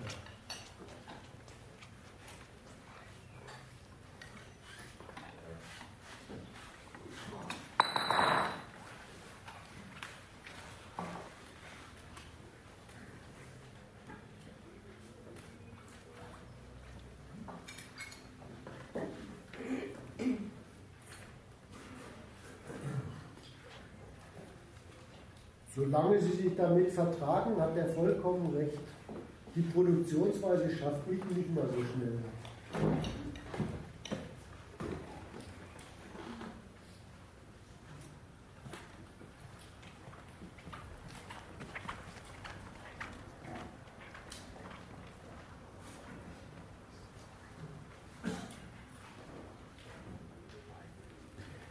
Machen wir doch noch so ein drittes Stichwort. Das ist vorhin schon mal gefallen. Die, die, die Politiker werben für dieses Abkommen, das sie da in der Mache haben, mit dann kommen Arbeitsplätze raus.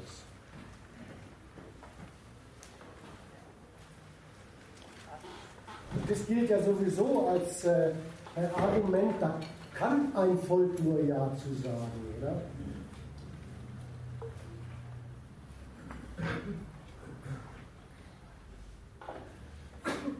Da Dabei muss man sich wirklich mal überlegen, was ist denn mit Leuten los? Was ist denn die Bedarfslage von Leuten, denen man sowas versprechen kann? Die, oh ja, zu sowas sagen sollen. Wenn man das Versprechen für sich nimmt, ist es ja mindestens trostlos, wenn nicht sogar unverschämt.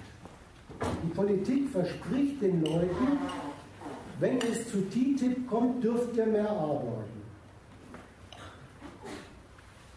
Vielleicht. Ja, ziemlich wahrscheinlich. Vielleicht dürfen sogar mehr von euch arbeiten. Mehr. Was anderes versprechen doch Arbeitsplätze erstmal gar nicht. Also wenn die Politik Arbeitsplätze verspricht, heißt das ja nicht, jetzt kriegt jeder eine Fabrik und dann gehören ihm die Arbeitsplätze. Nee, nee, nee. Er gehört den Arbeitsplätzen. Der normalen Menschen. Das ist das Versprechen. Wenn es zu TTIP kommt, dürft ihr, dürfen vielleicht sogar mehr von euch mehr arbeiten. Wem kann man sowas versprechen?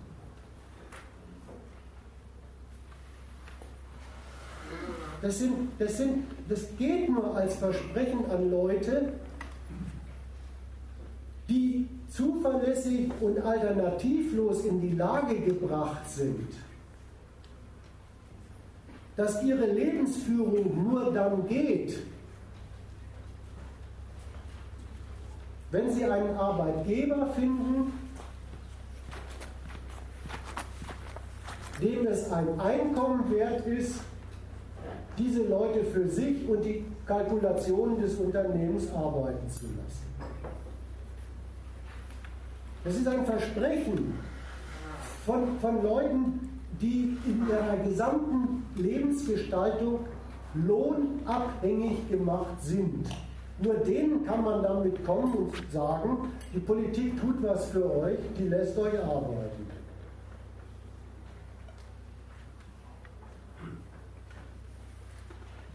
Und wenn man jetzt mal das TTIP-Versprechen dieser Politik sich vorknüpft, was sagt dann eigentlich die Politik den auf Arbeitsplätze angewiesenen, von der Politik davon angewiesen gemachten Leuten? Wenn sie sagt, wenn es zu TTIP kommt, dann gibt es vielleicht mehr solche Arbeitsplätze für euch. Was sagt denn damit die Politik denen? Die, die, die sagt den Leuten mal sachlich betrachtet, Arbeitsplätze gibt es nur unter zwei ganz harten Bedingungen. Geld verdienen könnt ihr nur dann, wenn erstens Unternehmen mit euch Gewinn machen, sonst schon gleich gar nicht. Und zweitens, Arbeitsplätze gibt es nur dann, wenn Unternehmen ihren Gewinn durch tatsächlich das Schaffen von mehr Arbeitsplätzen machen. Das ist nämlich überhaupt nicht selbstverständlich. Da muss das Gewinne machen, zu dem ja immer auch das Rationalisieren, also das Streichen von Arbeitsplätzen bei Arbeitskosten gehört. Da muss das Gewinne machen schon ein solches Wachstum aufnehmen, dass die Unternehmen glattweg es für Lohn befinden, ein paar mehr Leute in ihren Dienst zu stellen. Das sagen Politiker, die Leute, Leuten Arbeitsplätze versprechen unter der Bedingung, dass es zu TTIP kommt, also zu mehr Gelegenheiten für Unternehmenserfolg.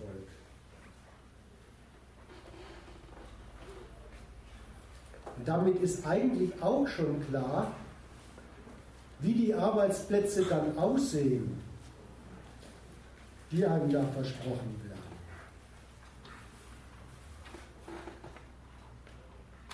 Da ist nämlich gleich mitgesagt, der, der Konkurrenzbedarf der Unternehmen, und zwar gleich auf dem Niveau weltweit zwischen USA und EU, der Konkurrenzbedarf der Unternehmen, der diktiert, was überhaupt dafür taugliche Arbeitsplätze sind.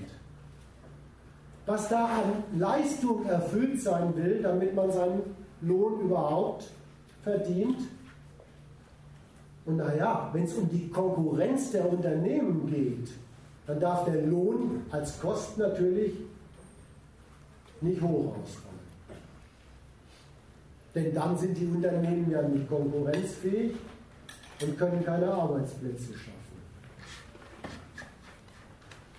Das wird einem da eigentlich als Werbeargument für TTIP unterbreitet.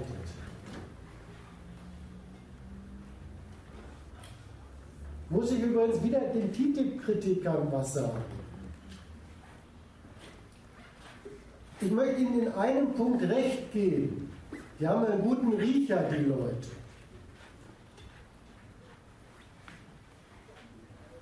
In gewisser Weise muss ich sagen, kennen die ihren Laden.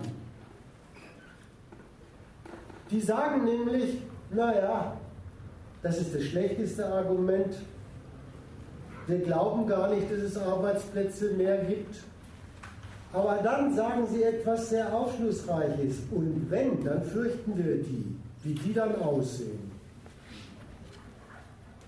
Die sind sich nämlich sicher, dann kommt es zu diesen wunderbaren Arbeitsplätzen, im Niedriglohnsektor, in dieser sogenannten irregulären Beschäftigung, also Arbeit auf Abruf, Teilzeitarbeit und was es da alles gibt. Und jetzt machen diese Titelkritiker, die sich da so sicher sind, einen ganz unlogischen Fehler. Die sagen, solche Arbeitsplätze drohen bei TTIP und erklären im Vergleich dazu die Arbeitsplätze, die es jetzt gibt, für vergleichsweise verteidigungswert. Und das ist sowas von unlogisch, weil die ganze Ahnung, da kommt es zum Niedriglohnsektor und irregulärer Beschäftigung. Wo haben Sie die denn her? Die haben gar nicht in die Zukunft geblickt. Die haben in die Gegenwart und Vergangenheit geblickt. Dann sollen sie das aber auch mal ernst nehmen, dass das nicht die drohende Entartung von Arbeitsplätzen ist, sondern dass das überhaupt die Art von Arbeitsplätzen ist, die es in dieser Wirtschaftsweise gibt.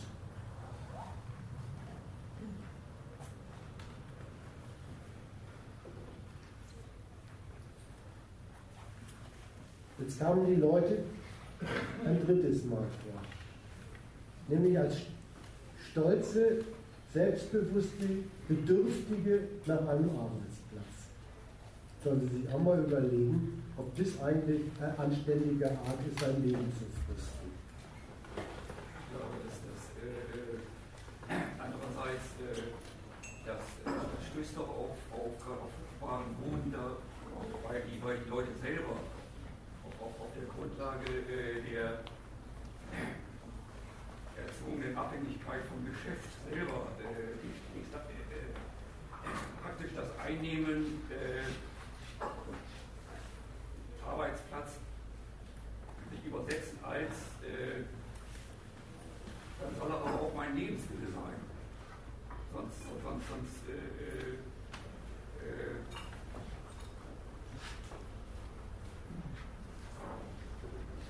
ja, weiß ich nicht, wie, wie sich das erklären soll, dass, äh, dass, sie das, äh, dass man das schluckt, was, was sie bereits auf existenten Arbeitsplätzen und erst recht neuer Bedarfslage äh, auf der Grundlage der, der, der, der, neuen verschärften Konkurrenz in den USA äh,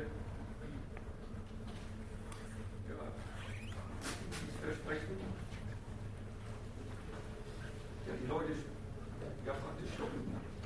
Naja, weißt du, jetzt probiere ich ja die ganze Zeit gegen das Gasti das Schlucken, die darauf aufmerksam zu machen, was sie da schlucken. Wenn ich Prognosen machen, ob sie schlucken, dann Argumente lieber, dass es nicht mehr schlucken. Was?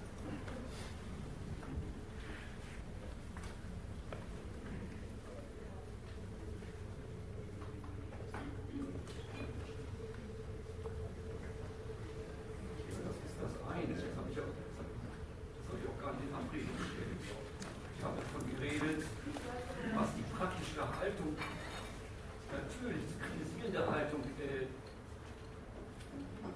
der Leute ist, dass, dass die Übersetzung von Arbeitsplatz als, als Lebensmittel, der es de facto gar, eben, eben gerade nicht ist,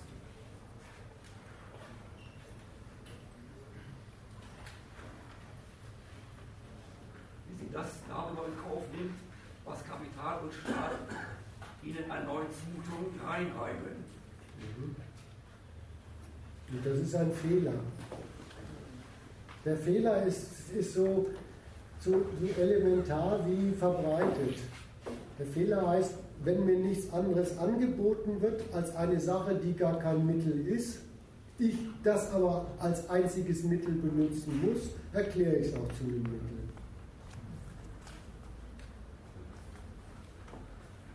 Hatten wir heute Abend übrigens auch schon mal, ne, diese Denkungsart. Da bezog sich es aber auf äh, den demokratischen Einfluss, den einem dieser Staat einräumt.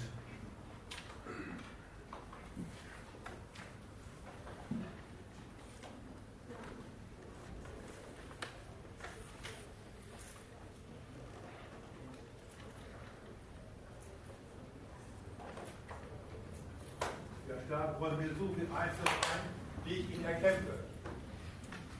Wenn ich es denn tue. Ja, aber also da finde ich eigentlich muss man jetzt mal kurz die Analogie der Anti-Atom-Bewegung, die du vorhin angesprochen hast, vielleicht auch mal durchdenken. Weil ich finde, die, die Bilanz ist gar nicht so positiv, wie du es gesagt hast. Es gab mal eine große Anti-Atom-Bewegung in Deutschland. Da gab es durchaus radikale Elemente drin, die gesagt haben, das, das spricht für die Abschaffung der Produktionsweise und so weiter. Aber die hat sich auch zu einem großen Teil darauf eingelassen, zu sagen, aber na gut, Produktionsweise, naja, ja, ja, vielleicht 100 Jahre oder so, appelliert, an wen können wir dann appellieren? Wir müssen an den Staat appellieren. Mit dem Fehler sind, ist, hat es in der Bewegung eine ziemliche Fortentwicklung gegeben. Ein Teil von den Leuten hat daraus eine Karriere gemacht als neue Partei, die Grünen. Und ein Teil von den Leuten hat gemeint, in den Grünen einen äh, Ansprechpartner für dieses Thema zu haben. Und die Grünen haben genau das gemacht, was, wenn man an die Macht kommt in diesem Laden, man machen muss. Naja, wir wollen die Atomkraft ja abschaffen, aber die Wirtschaft muss ja gehen. Also sie laufen sie erstmal noch ein bisschen. Irgendwann in 20 Jahren können wir sie vielleicht abschalten. Dann abgeschaltet worden sind in Deutschland erst welche in einem größeren Umfang, als die Kanzlerin gesagt hat, das ist ihr Verlieren blödes Deutschland vielleicht ein bisschen heikel. Und nicht, weil die Grünen es erzogen haben. Das hat Merkel gemacht. Und jetzt gibt es lauter Leute, die irgendwie die Atomkraft nicht besonders gut finden, die die Grünen wählen, aber die sich gefallen lassen, offenbar. Gerade macht die EU eine neue äh, Initiative, dass Atomkraft die Energie der Zukunft der Europäischen Union ist. Auf kleiner Basis, mit lauter kleinen und so weiter. Siehst du großartigen Widerstand? Ich sehe keinen. Und ich würde sagen, das kommt genau von der Illusion, dass man im Staat da einen Ansprechpartner hat. Der Satz, der Staat räumt mir so viel Einfluss ein, wie ich mir erkämpfe, stimmt nicht. Muss ich wirklich richtig sagen, der stimmt nicht. Wenn man meint, man muss sich auf die Hinterbeine stellen und für ein Anliegen zu kämpfen, dann geht man davon aus, dass man es beim Gegenüber mit einem Gegner des eigenen Anliegens zu tun hat. Wenn man auf Einfluss setzt, dann geht man davon aus, dass man sein Anliegen in den Anliegen der anderen Seite, der Regierung mit ihrer Raison, mit ihrer Programmatik, unterbringen kann. Die Regierung bzw. der Staat jedenfalls geht davon aus. Der Staat räumt einen Einfluss ein, immer unter der Bedingung, immer unter der Bedingung, dass er sich als Beitrag zu dem, was das Staatsprogramm ist, bewährt. Dass er sich da eingliedert und das voranbringt.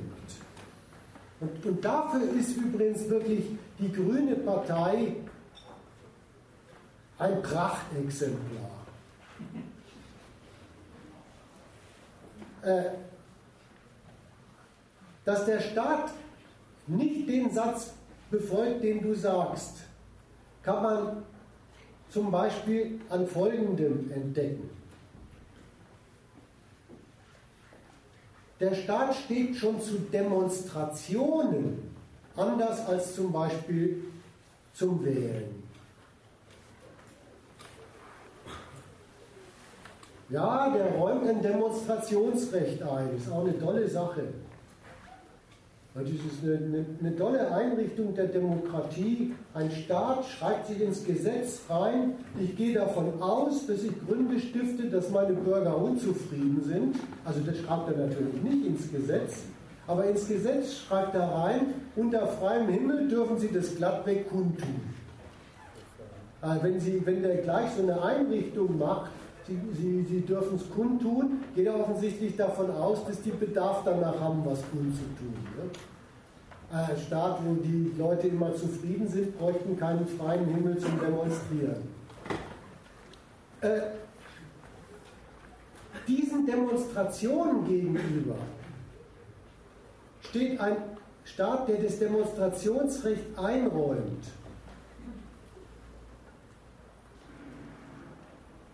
sehr verteidigungsbereit zur Seite. Verteidigungsbereit von sich. Es gibt ein richtig als Gesetzeswerk durchdekliniertes Wesen, das dafür sorgt, dass Leute es aber bitte schön auch bloß beim Demonstrieren zu belassen haben dass sie eine strikte Trennung zwischen ich trage meinen Willen vor, machen von und ich setze ihn um. Und das ist eine Sorte von Skepsis des Staates seinem eigenen Demonstrationswesen gegenüber, bei dem der sagt, solange die Leute demonstrieren, haben sie sich nicht sauber entschieden, ihre Anliegen ins politische Geschäft, wie ich es organisiere, einzuspeisen. Und so tritt er Demonstranten gegenüber und sagt, nehmt doch das andere Angebot der Demokratie wahr. Bringt eure Anliegen doch in die Politik ein. Und dann kommt dort das Kleingedruckte. Damit man Anliegen in die Politik einbringt, jetzt kommen die Phrasen, die ihr alle kennt, die haben alle einen eindeutigen Inhalt, müssen sie erstens politikfähig sein. Sowieso verfassungsgemäß, das sowieso. Aber sie müssen auch politikfähig sein.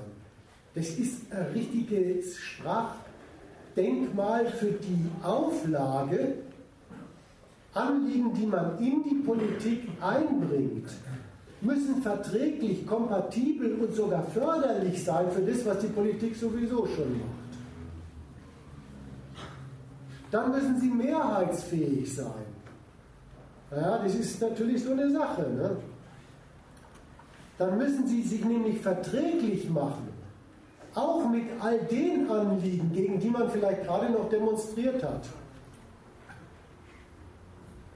Ja, gegen, bei der Kernkraft war das nicht bloß das Kernkraftkapital, sondern auch alle herrschenden Parteien und außerdem auch noch die IG Bergbau und Erden oder wie sie damals geheißen hat. Damit muss man sie mehrheitsfähig machen. So jetzt merkst du, wie das Einräumen von Einfluss in der Politik wirklich organisiert wird. Es ist das Verlangen, die Unzufriedenheit, die man aus den herbeiregierten Umständen zieht, verträglich, ja sogar förderlich zu machen für das politische Geschäft, das einen überhaupt so unzufrieden gemacht hat. Und genau das haben die Grünen gemacht. Und deswegen sind sie eine erfolgreiche Partei geworden. Die alten Mitkämpfer bei den Atomkraftwerken sind heute welche, die kritisieren an TTIP, ob TTIP wirklich den regenerativen Energien und dem Wettbewerbsvorsprung Europas in dieser Frage zum Durchbruch verhilft, wagen wir zu bezweifeln. Das ist politikfähige Unzufriedenheit, ja?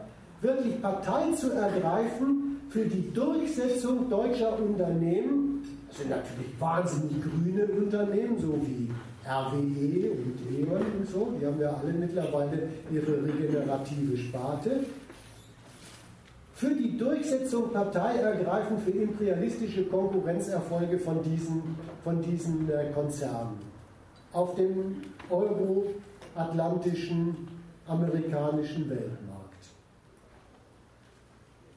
Das ist der Einfluss, den man wirklich haben kann. Allerdings verfolgt man dann ein etwas anderes Anliegen, als was Atomkraftkritiker mal hatten.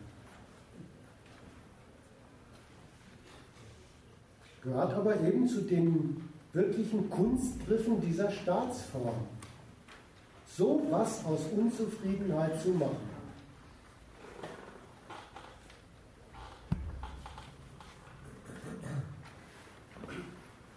Ich möchte dieses, eigentlich das gleiche Argument nochmal, weil das ja der Ausgangspunkt war, beziehen auf die Vorstellung ähm, mit der Gentechnik, mit den genmanipulierten Lebensmitteln. Da war ja der Endpunkt, äh, die, die, die, Auskünfte dazu alle okay, aber, äh, aber was folgt daraus? Das Einzige, was man tun könnte, wäre doch Einfluss nehmen auf die Politik mit möglichst vielen Menschen, die man äh, gegen eine äh, gegen das Zulassen genmanipulierter Lebensmittel äh, also die man dafür agitiert, dagegen einzustehen. Und dann muss irgendwann die Politik sich auch darauf dagegen richten. Das war ja der, das Konstrukt. Und ähm, da möchte ich nochmal sagen, dass das nicht zusammenpasst.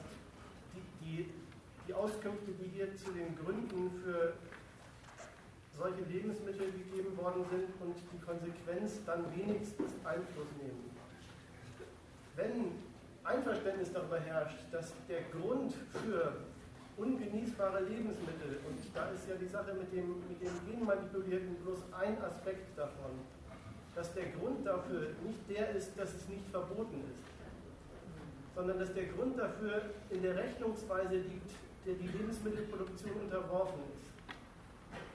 Wenn darüber Einverständnis herrscht, dann kommt man von da aus auf den Staat, der die Sache betreut und da war die erste Auskunft in Kraft setzt. Und die zweite Auskunft war und gegebenenfalls auch an der einen oder anderen Stelle beschränkt. Der Schluss war, dann ist das Beschränken auch verdankt sich dem Maßstab, den der Staat dabei hat, das Ganze in Kraft zu setzen. So, jetzt gibt es da offenbar Unterschiede.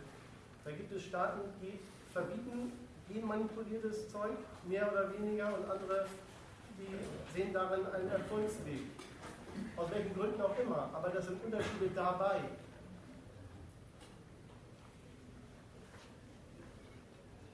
Wenn man jetzt, wenn man sich, wenn man so weit ist dann, und das mal das unterschrieben hat, dann kann man die Vorstellung, man könnte sich vor ungenießbaren Lebensmitteln retten, als einen Teilaspekt dessen, worüber wir die ganze Zeit geredet haben man könnte sich davor schützen, indem man genügend Leute dafür, dafür gewinnt, die richtigen Parteien zu wählen. Die kann man dann nicht als wenigstens mögliche Alternative, aber dafür ins Auge fassen.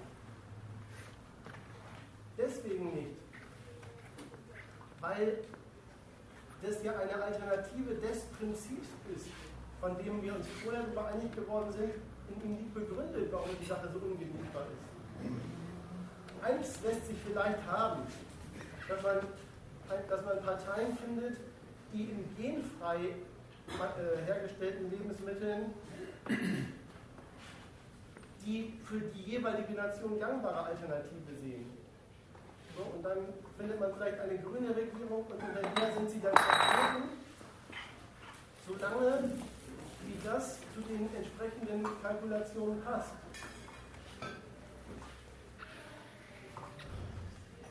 Dieses, dieses, dieses Anhängsel der ganzen Frage hängt dann auch daran, dass es diese Alternative in der Politik überhaupt gibt. Aber dieses Anhängsel ist überhaupt, reicht überhaupt nicht heran an die Frage dessen, wie überhaupt die Lebensmittelproduktion aussieht, hierzulande, wo das mit dem Gen eher verboten ist, und in Amerika, wo es eher populär ist, gleichermaßen, wo ja die Ungenießbarkeit von Lebensmitteln, die Frage, man muss es überhaupt den Produzenten vorschreiben, dass man sie essen kann, gleichermaßen und auf beiden Seiten des Atlantik gilt. Und wenn man, also das wollte ich anschließend an die Ausführungen vorher, wenn man sich über, die, über das, den ganzen Grund der Sache einig geworden ist, dann hat man in dem, was, was man da vor sich hat, auch keine Alternative, für die man in der Politik Einfluss gewinnen könnte.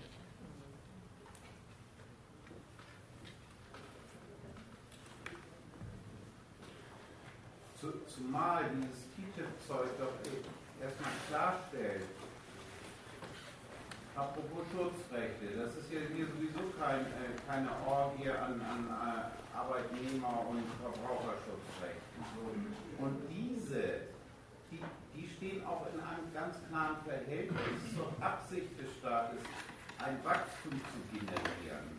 Darin deckt er doch TTIP als die Möglichkeit, ähm, die, die entsprechenden Wirtschaftsinteressen und an deren Profitproduktion eben freizusetzen durch so ein Abkommen und stellt doch solche, wie du sagtest, eben hart erkämpften Schutzrechte dann, dann, dann erstmal zur, zur Disposition. Das ist doch jetzt äh, in dem Sinne äh, keine Priorität der Politik irgendwelche Schutzrechte zu gewähren oder auf Leute zu hören, äh, die du dann unterstellst, die das denn durchsetzen. Sondern, sondern wenn er der Auffassung ist, das ist der Brüller für, für, für das Wachsen von, von, von privatem Eigentum, also, also sprich äh, von Unternehmen, von deutschen Unternehmen, europäischen Unternehmen, dann denn dann wandle ich auch erstmal diese Optik dieser Schutzrechte oben hin. Naja, die können ja so ein Wachstum dann auch behindern.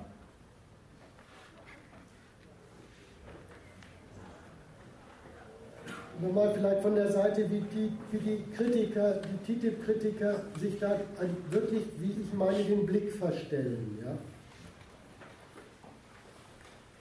Die TTIP-Kritiker denken daran, Und da haben Sie recht. Mir, ich brauche diese Scheißschutzrechte. So, da haben Sie recht, die brauchen Sie wirklich. Wenn Sie in diesen Laden reingeraten sind, brauchst du so einen Mist. Da sind Schutzrechte fast wichtiger als Lebensmittel. Ne? Absurd, aber es ist so. Und jetzt verwechseln Sie Ihren Standpunkt, Sie brauchen das, mit dem Standpunkt des Staates, der solche Schutzrechte erlässt. Die meinen allen Ernstes, deswegen würde er sie machen. Und weil sie meinen, die Schutzrechte werden vom Staat erlassen, weil die Leute sie brauchen, stehen sie bei TTIP richtig begriffsstutzig da. Ich charakterisiere es wirklich mal so. Wie kann denn der Staat seine Gesetze abbauen?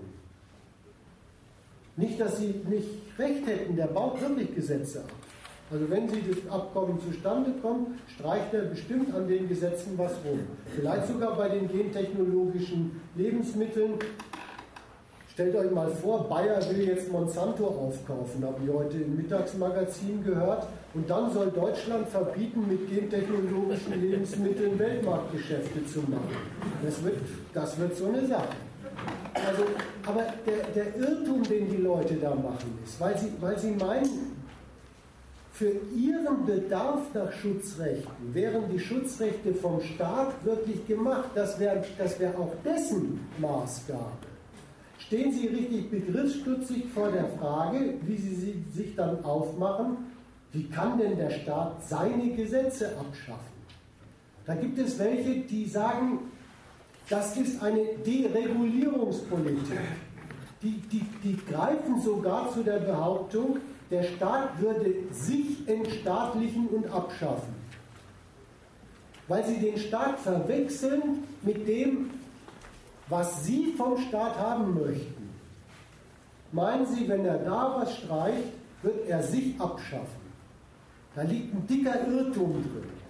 Jetzt nochmal das, was eben nochmal rekapituliert worden ist. Wenn doch der Staat aber die Schutzrechte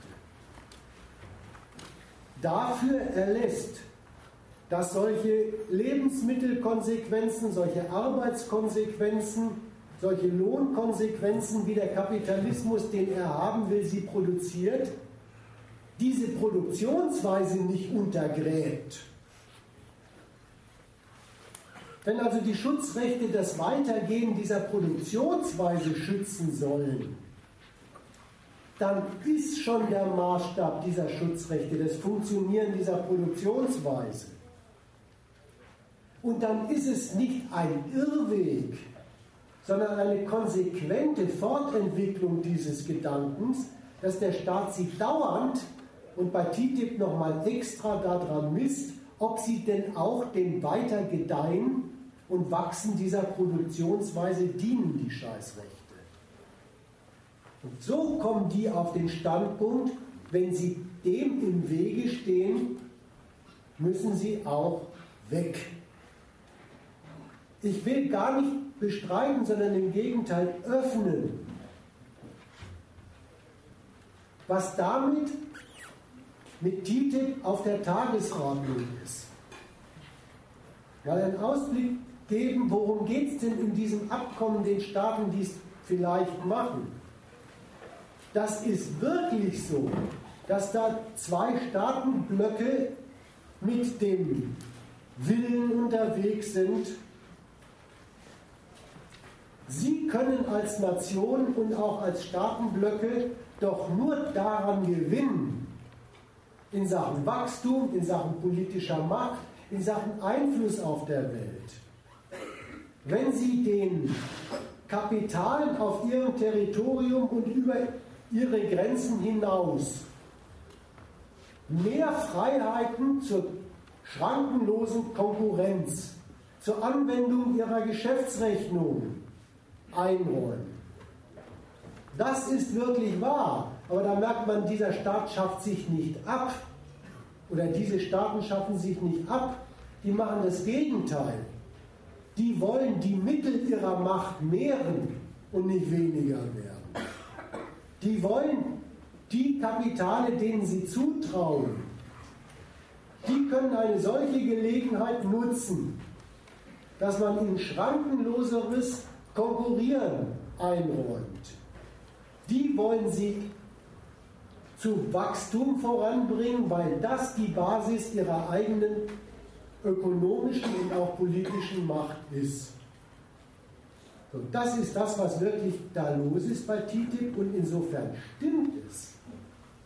Da arbeiten sich, und zwar im Ringen miteinander, diese zwei Staaten also Europa als Staatenblock und die USA, arbeiten sich wirklich vor zu einem neuen Stadium freierer, erbitterter Konkurrenz der Kapitale. Das ist so. Das muss man jetzt wieder nicht bestreiten. Bestreiten muss man nur, das sei doch sowas wie Deregulierung und Entstaatlichung.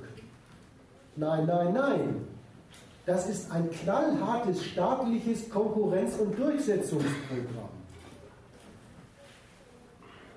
Und es ist wahr, Da haben die TTIP-Kritiker mit der Beschreibung der Verhältnisse wieder recht.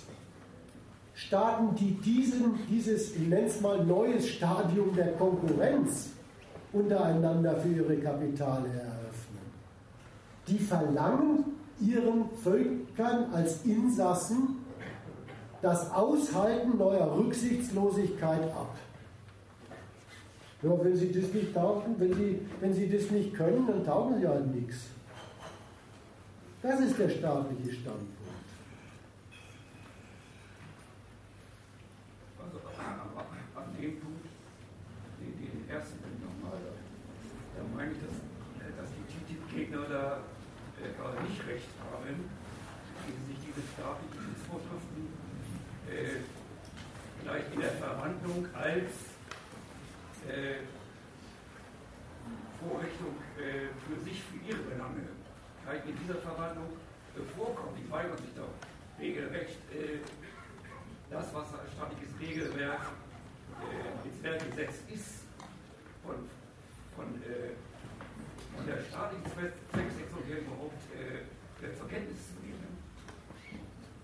Ja, das ist wieder der Fehler, weißt du? Der, der Fehler ist, dass sie aus der Angewiesenheit auf diese Scheißschutzrechte den falschen Schluss ziehen, dann seien sie auch für sie da. Merkst du, das ist äh, heute Abend dauerndes Grundmuster. Das ist der Fehler. Und jetzt kriegen Sie eigentlich gerade von den Politikern in Wort und Tat eine, eine Art Lehrstunde verpasst. Nein, nein, die Politik hat diese, hat diese Rechte für was anderes reserviert und teilt sie sich demgemäß neu ein.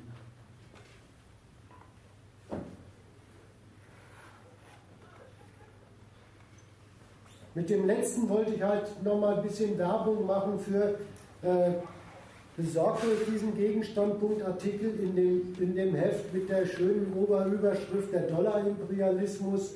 Äh, da steht nämlich drin, was es wirklich an aufschlussreichen Fortentwicklungen über die Weltmarktkonkurrenz zu studieren gibt bei diesem Ansinnen von Europa und USA so ein Abkommen zustande zu bringen.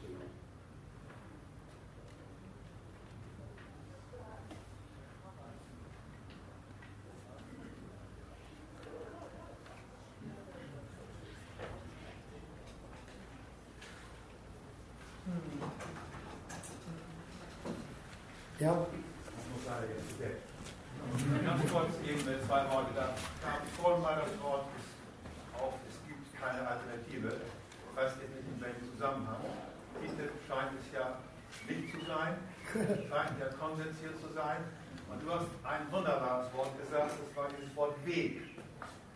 Ähm, da gibt es dann keinen Weg, um gegen dieses, was du sehr ausführlich beschrieben hast, Desaster, was auf uns zukommt, zu beschreiten, gibt es da keinen Weg. Und äh, wie sieht er aus? Das äh, wäre an sich mein Wunsch, wenn der Titelweg der falsche sein sollte. Der Anti, der, ich hoffe nicht. Titel, der, ja, der Weg, den ich nahelege, war wirklich erstmal ganz bescheiden. Die Menschen sollen mal prüfen, ob sie gut damit bedient sind, auf diese Verhältnisse immer wieder zu setzen denke darüber heute an. Okay.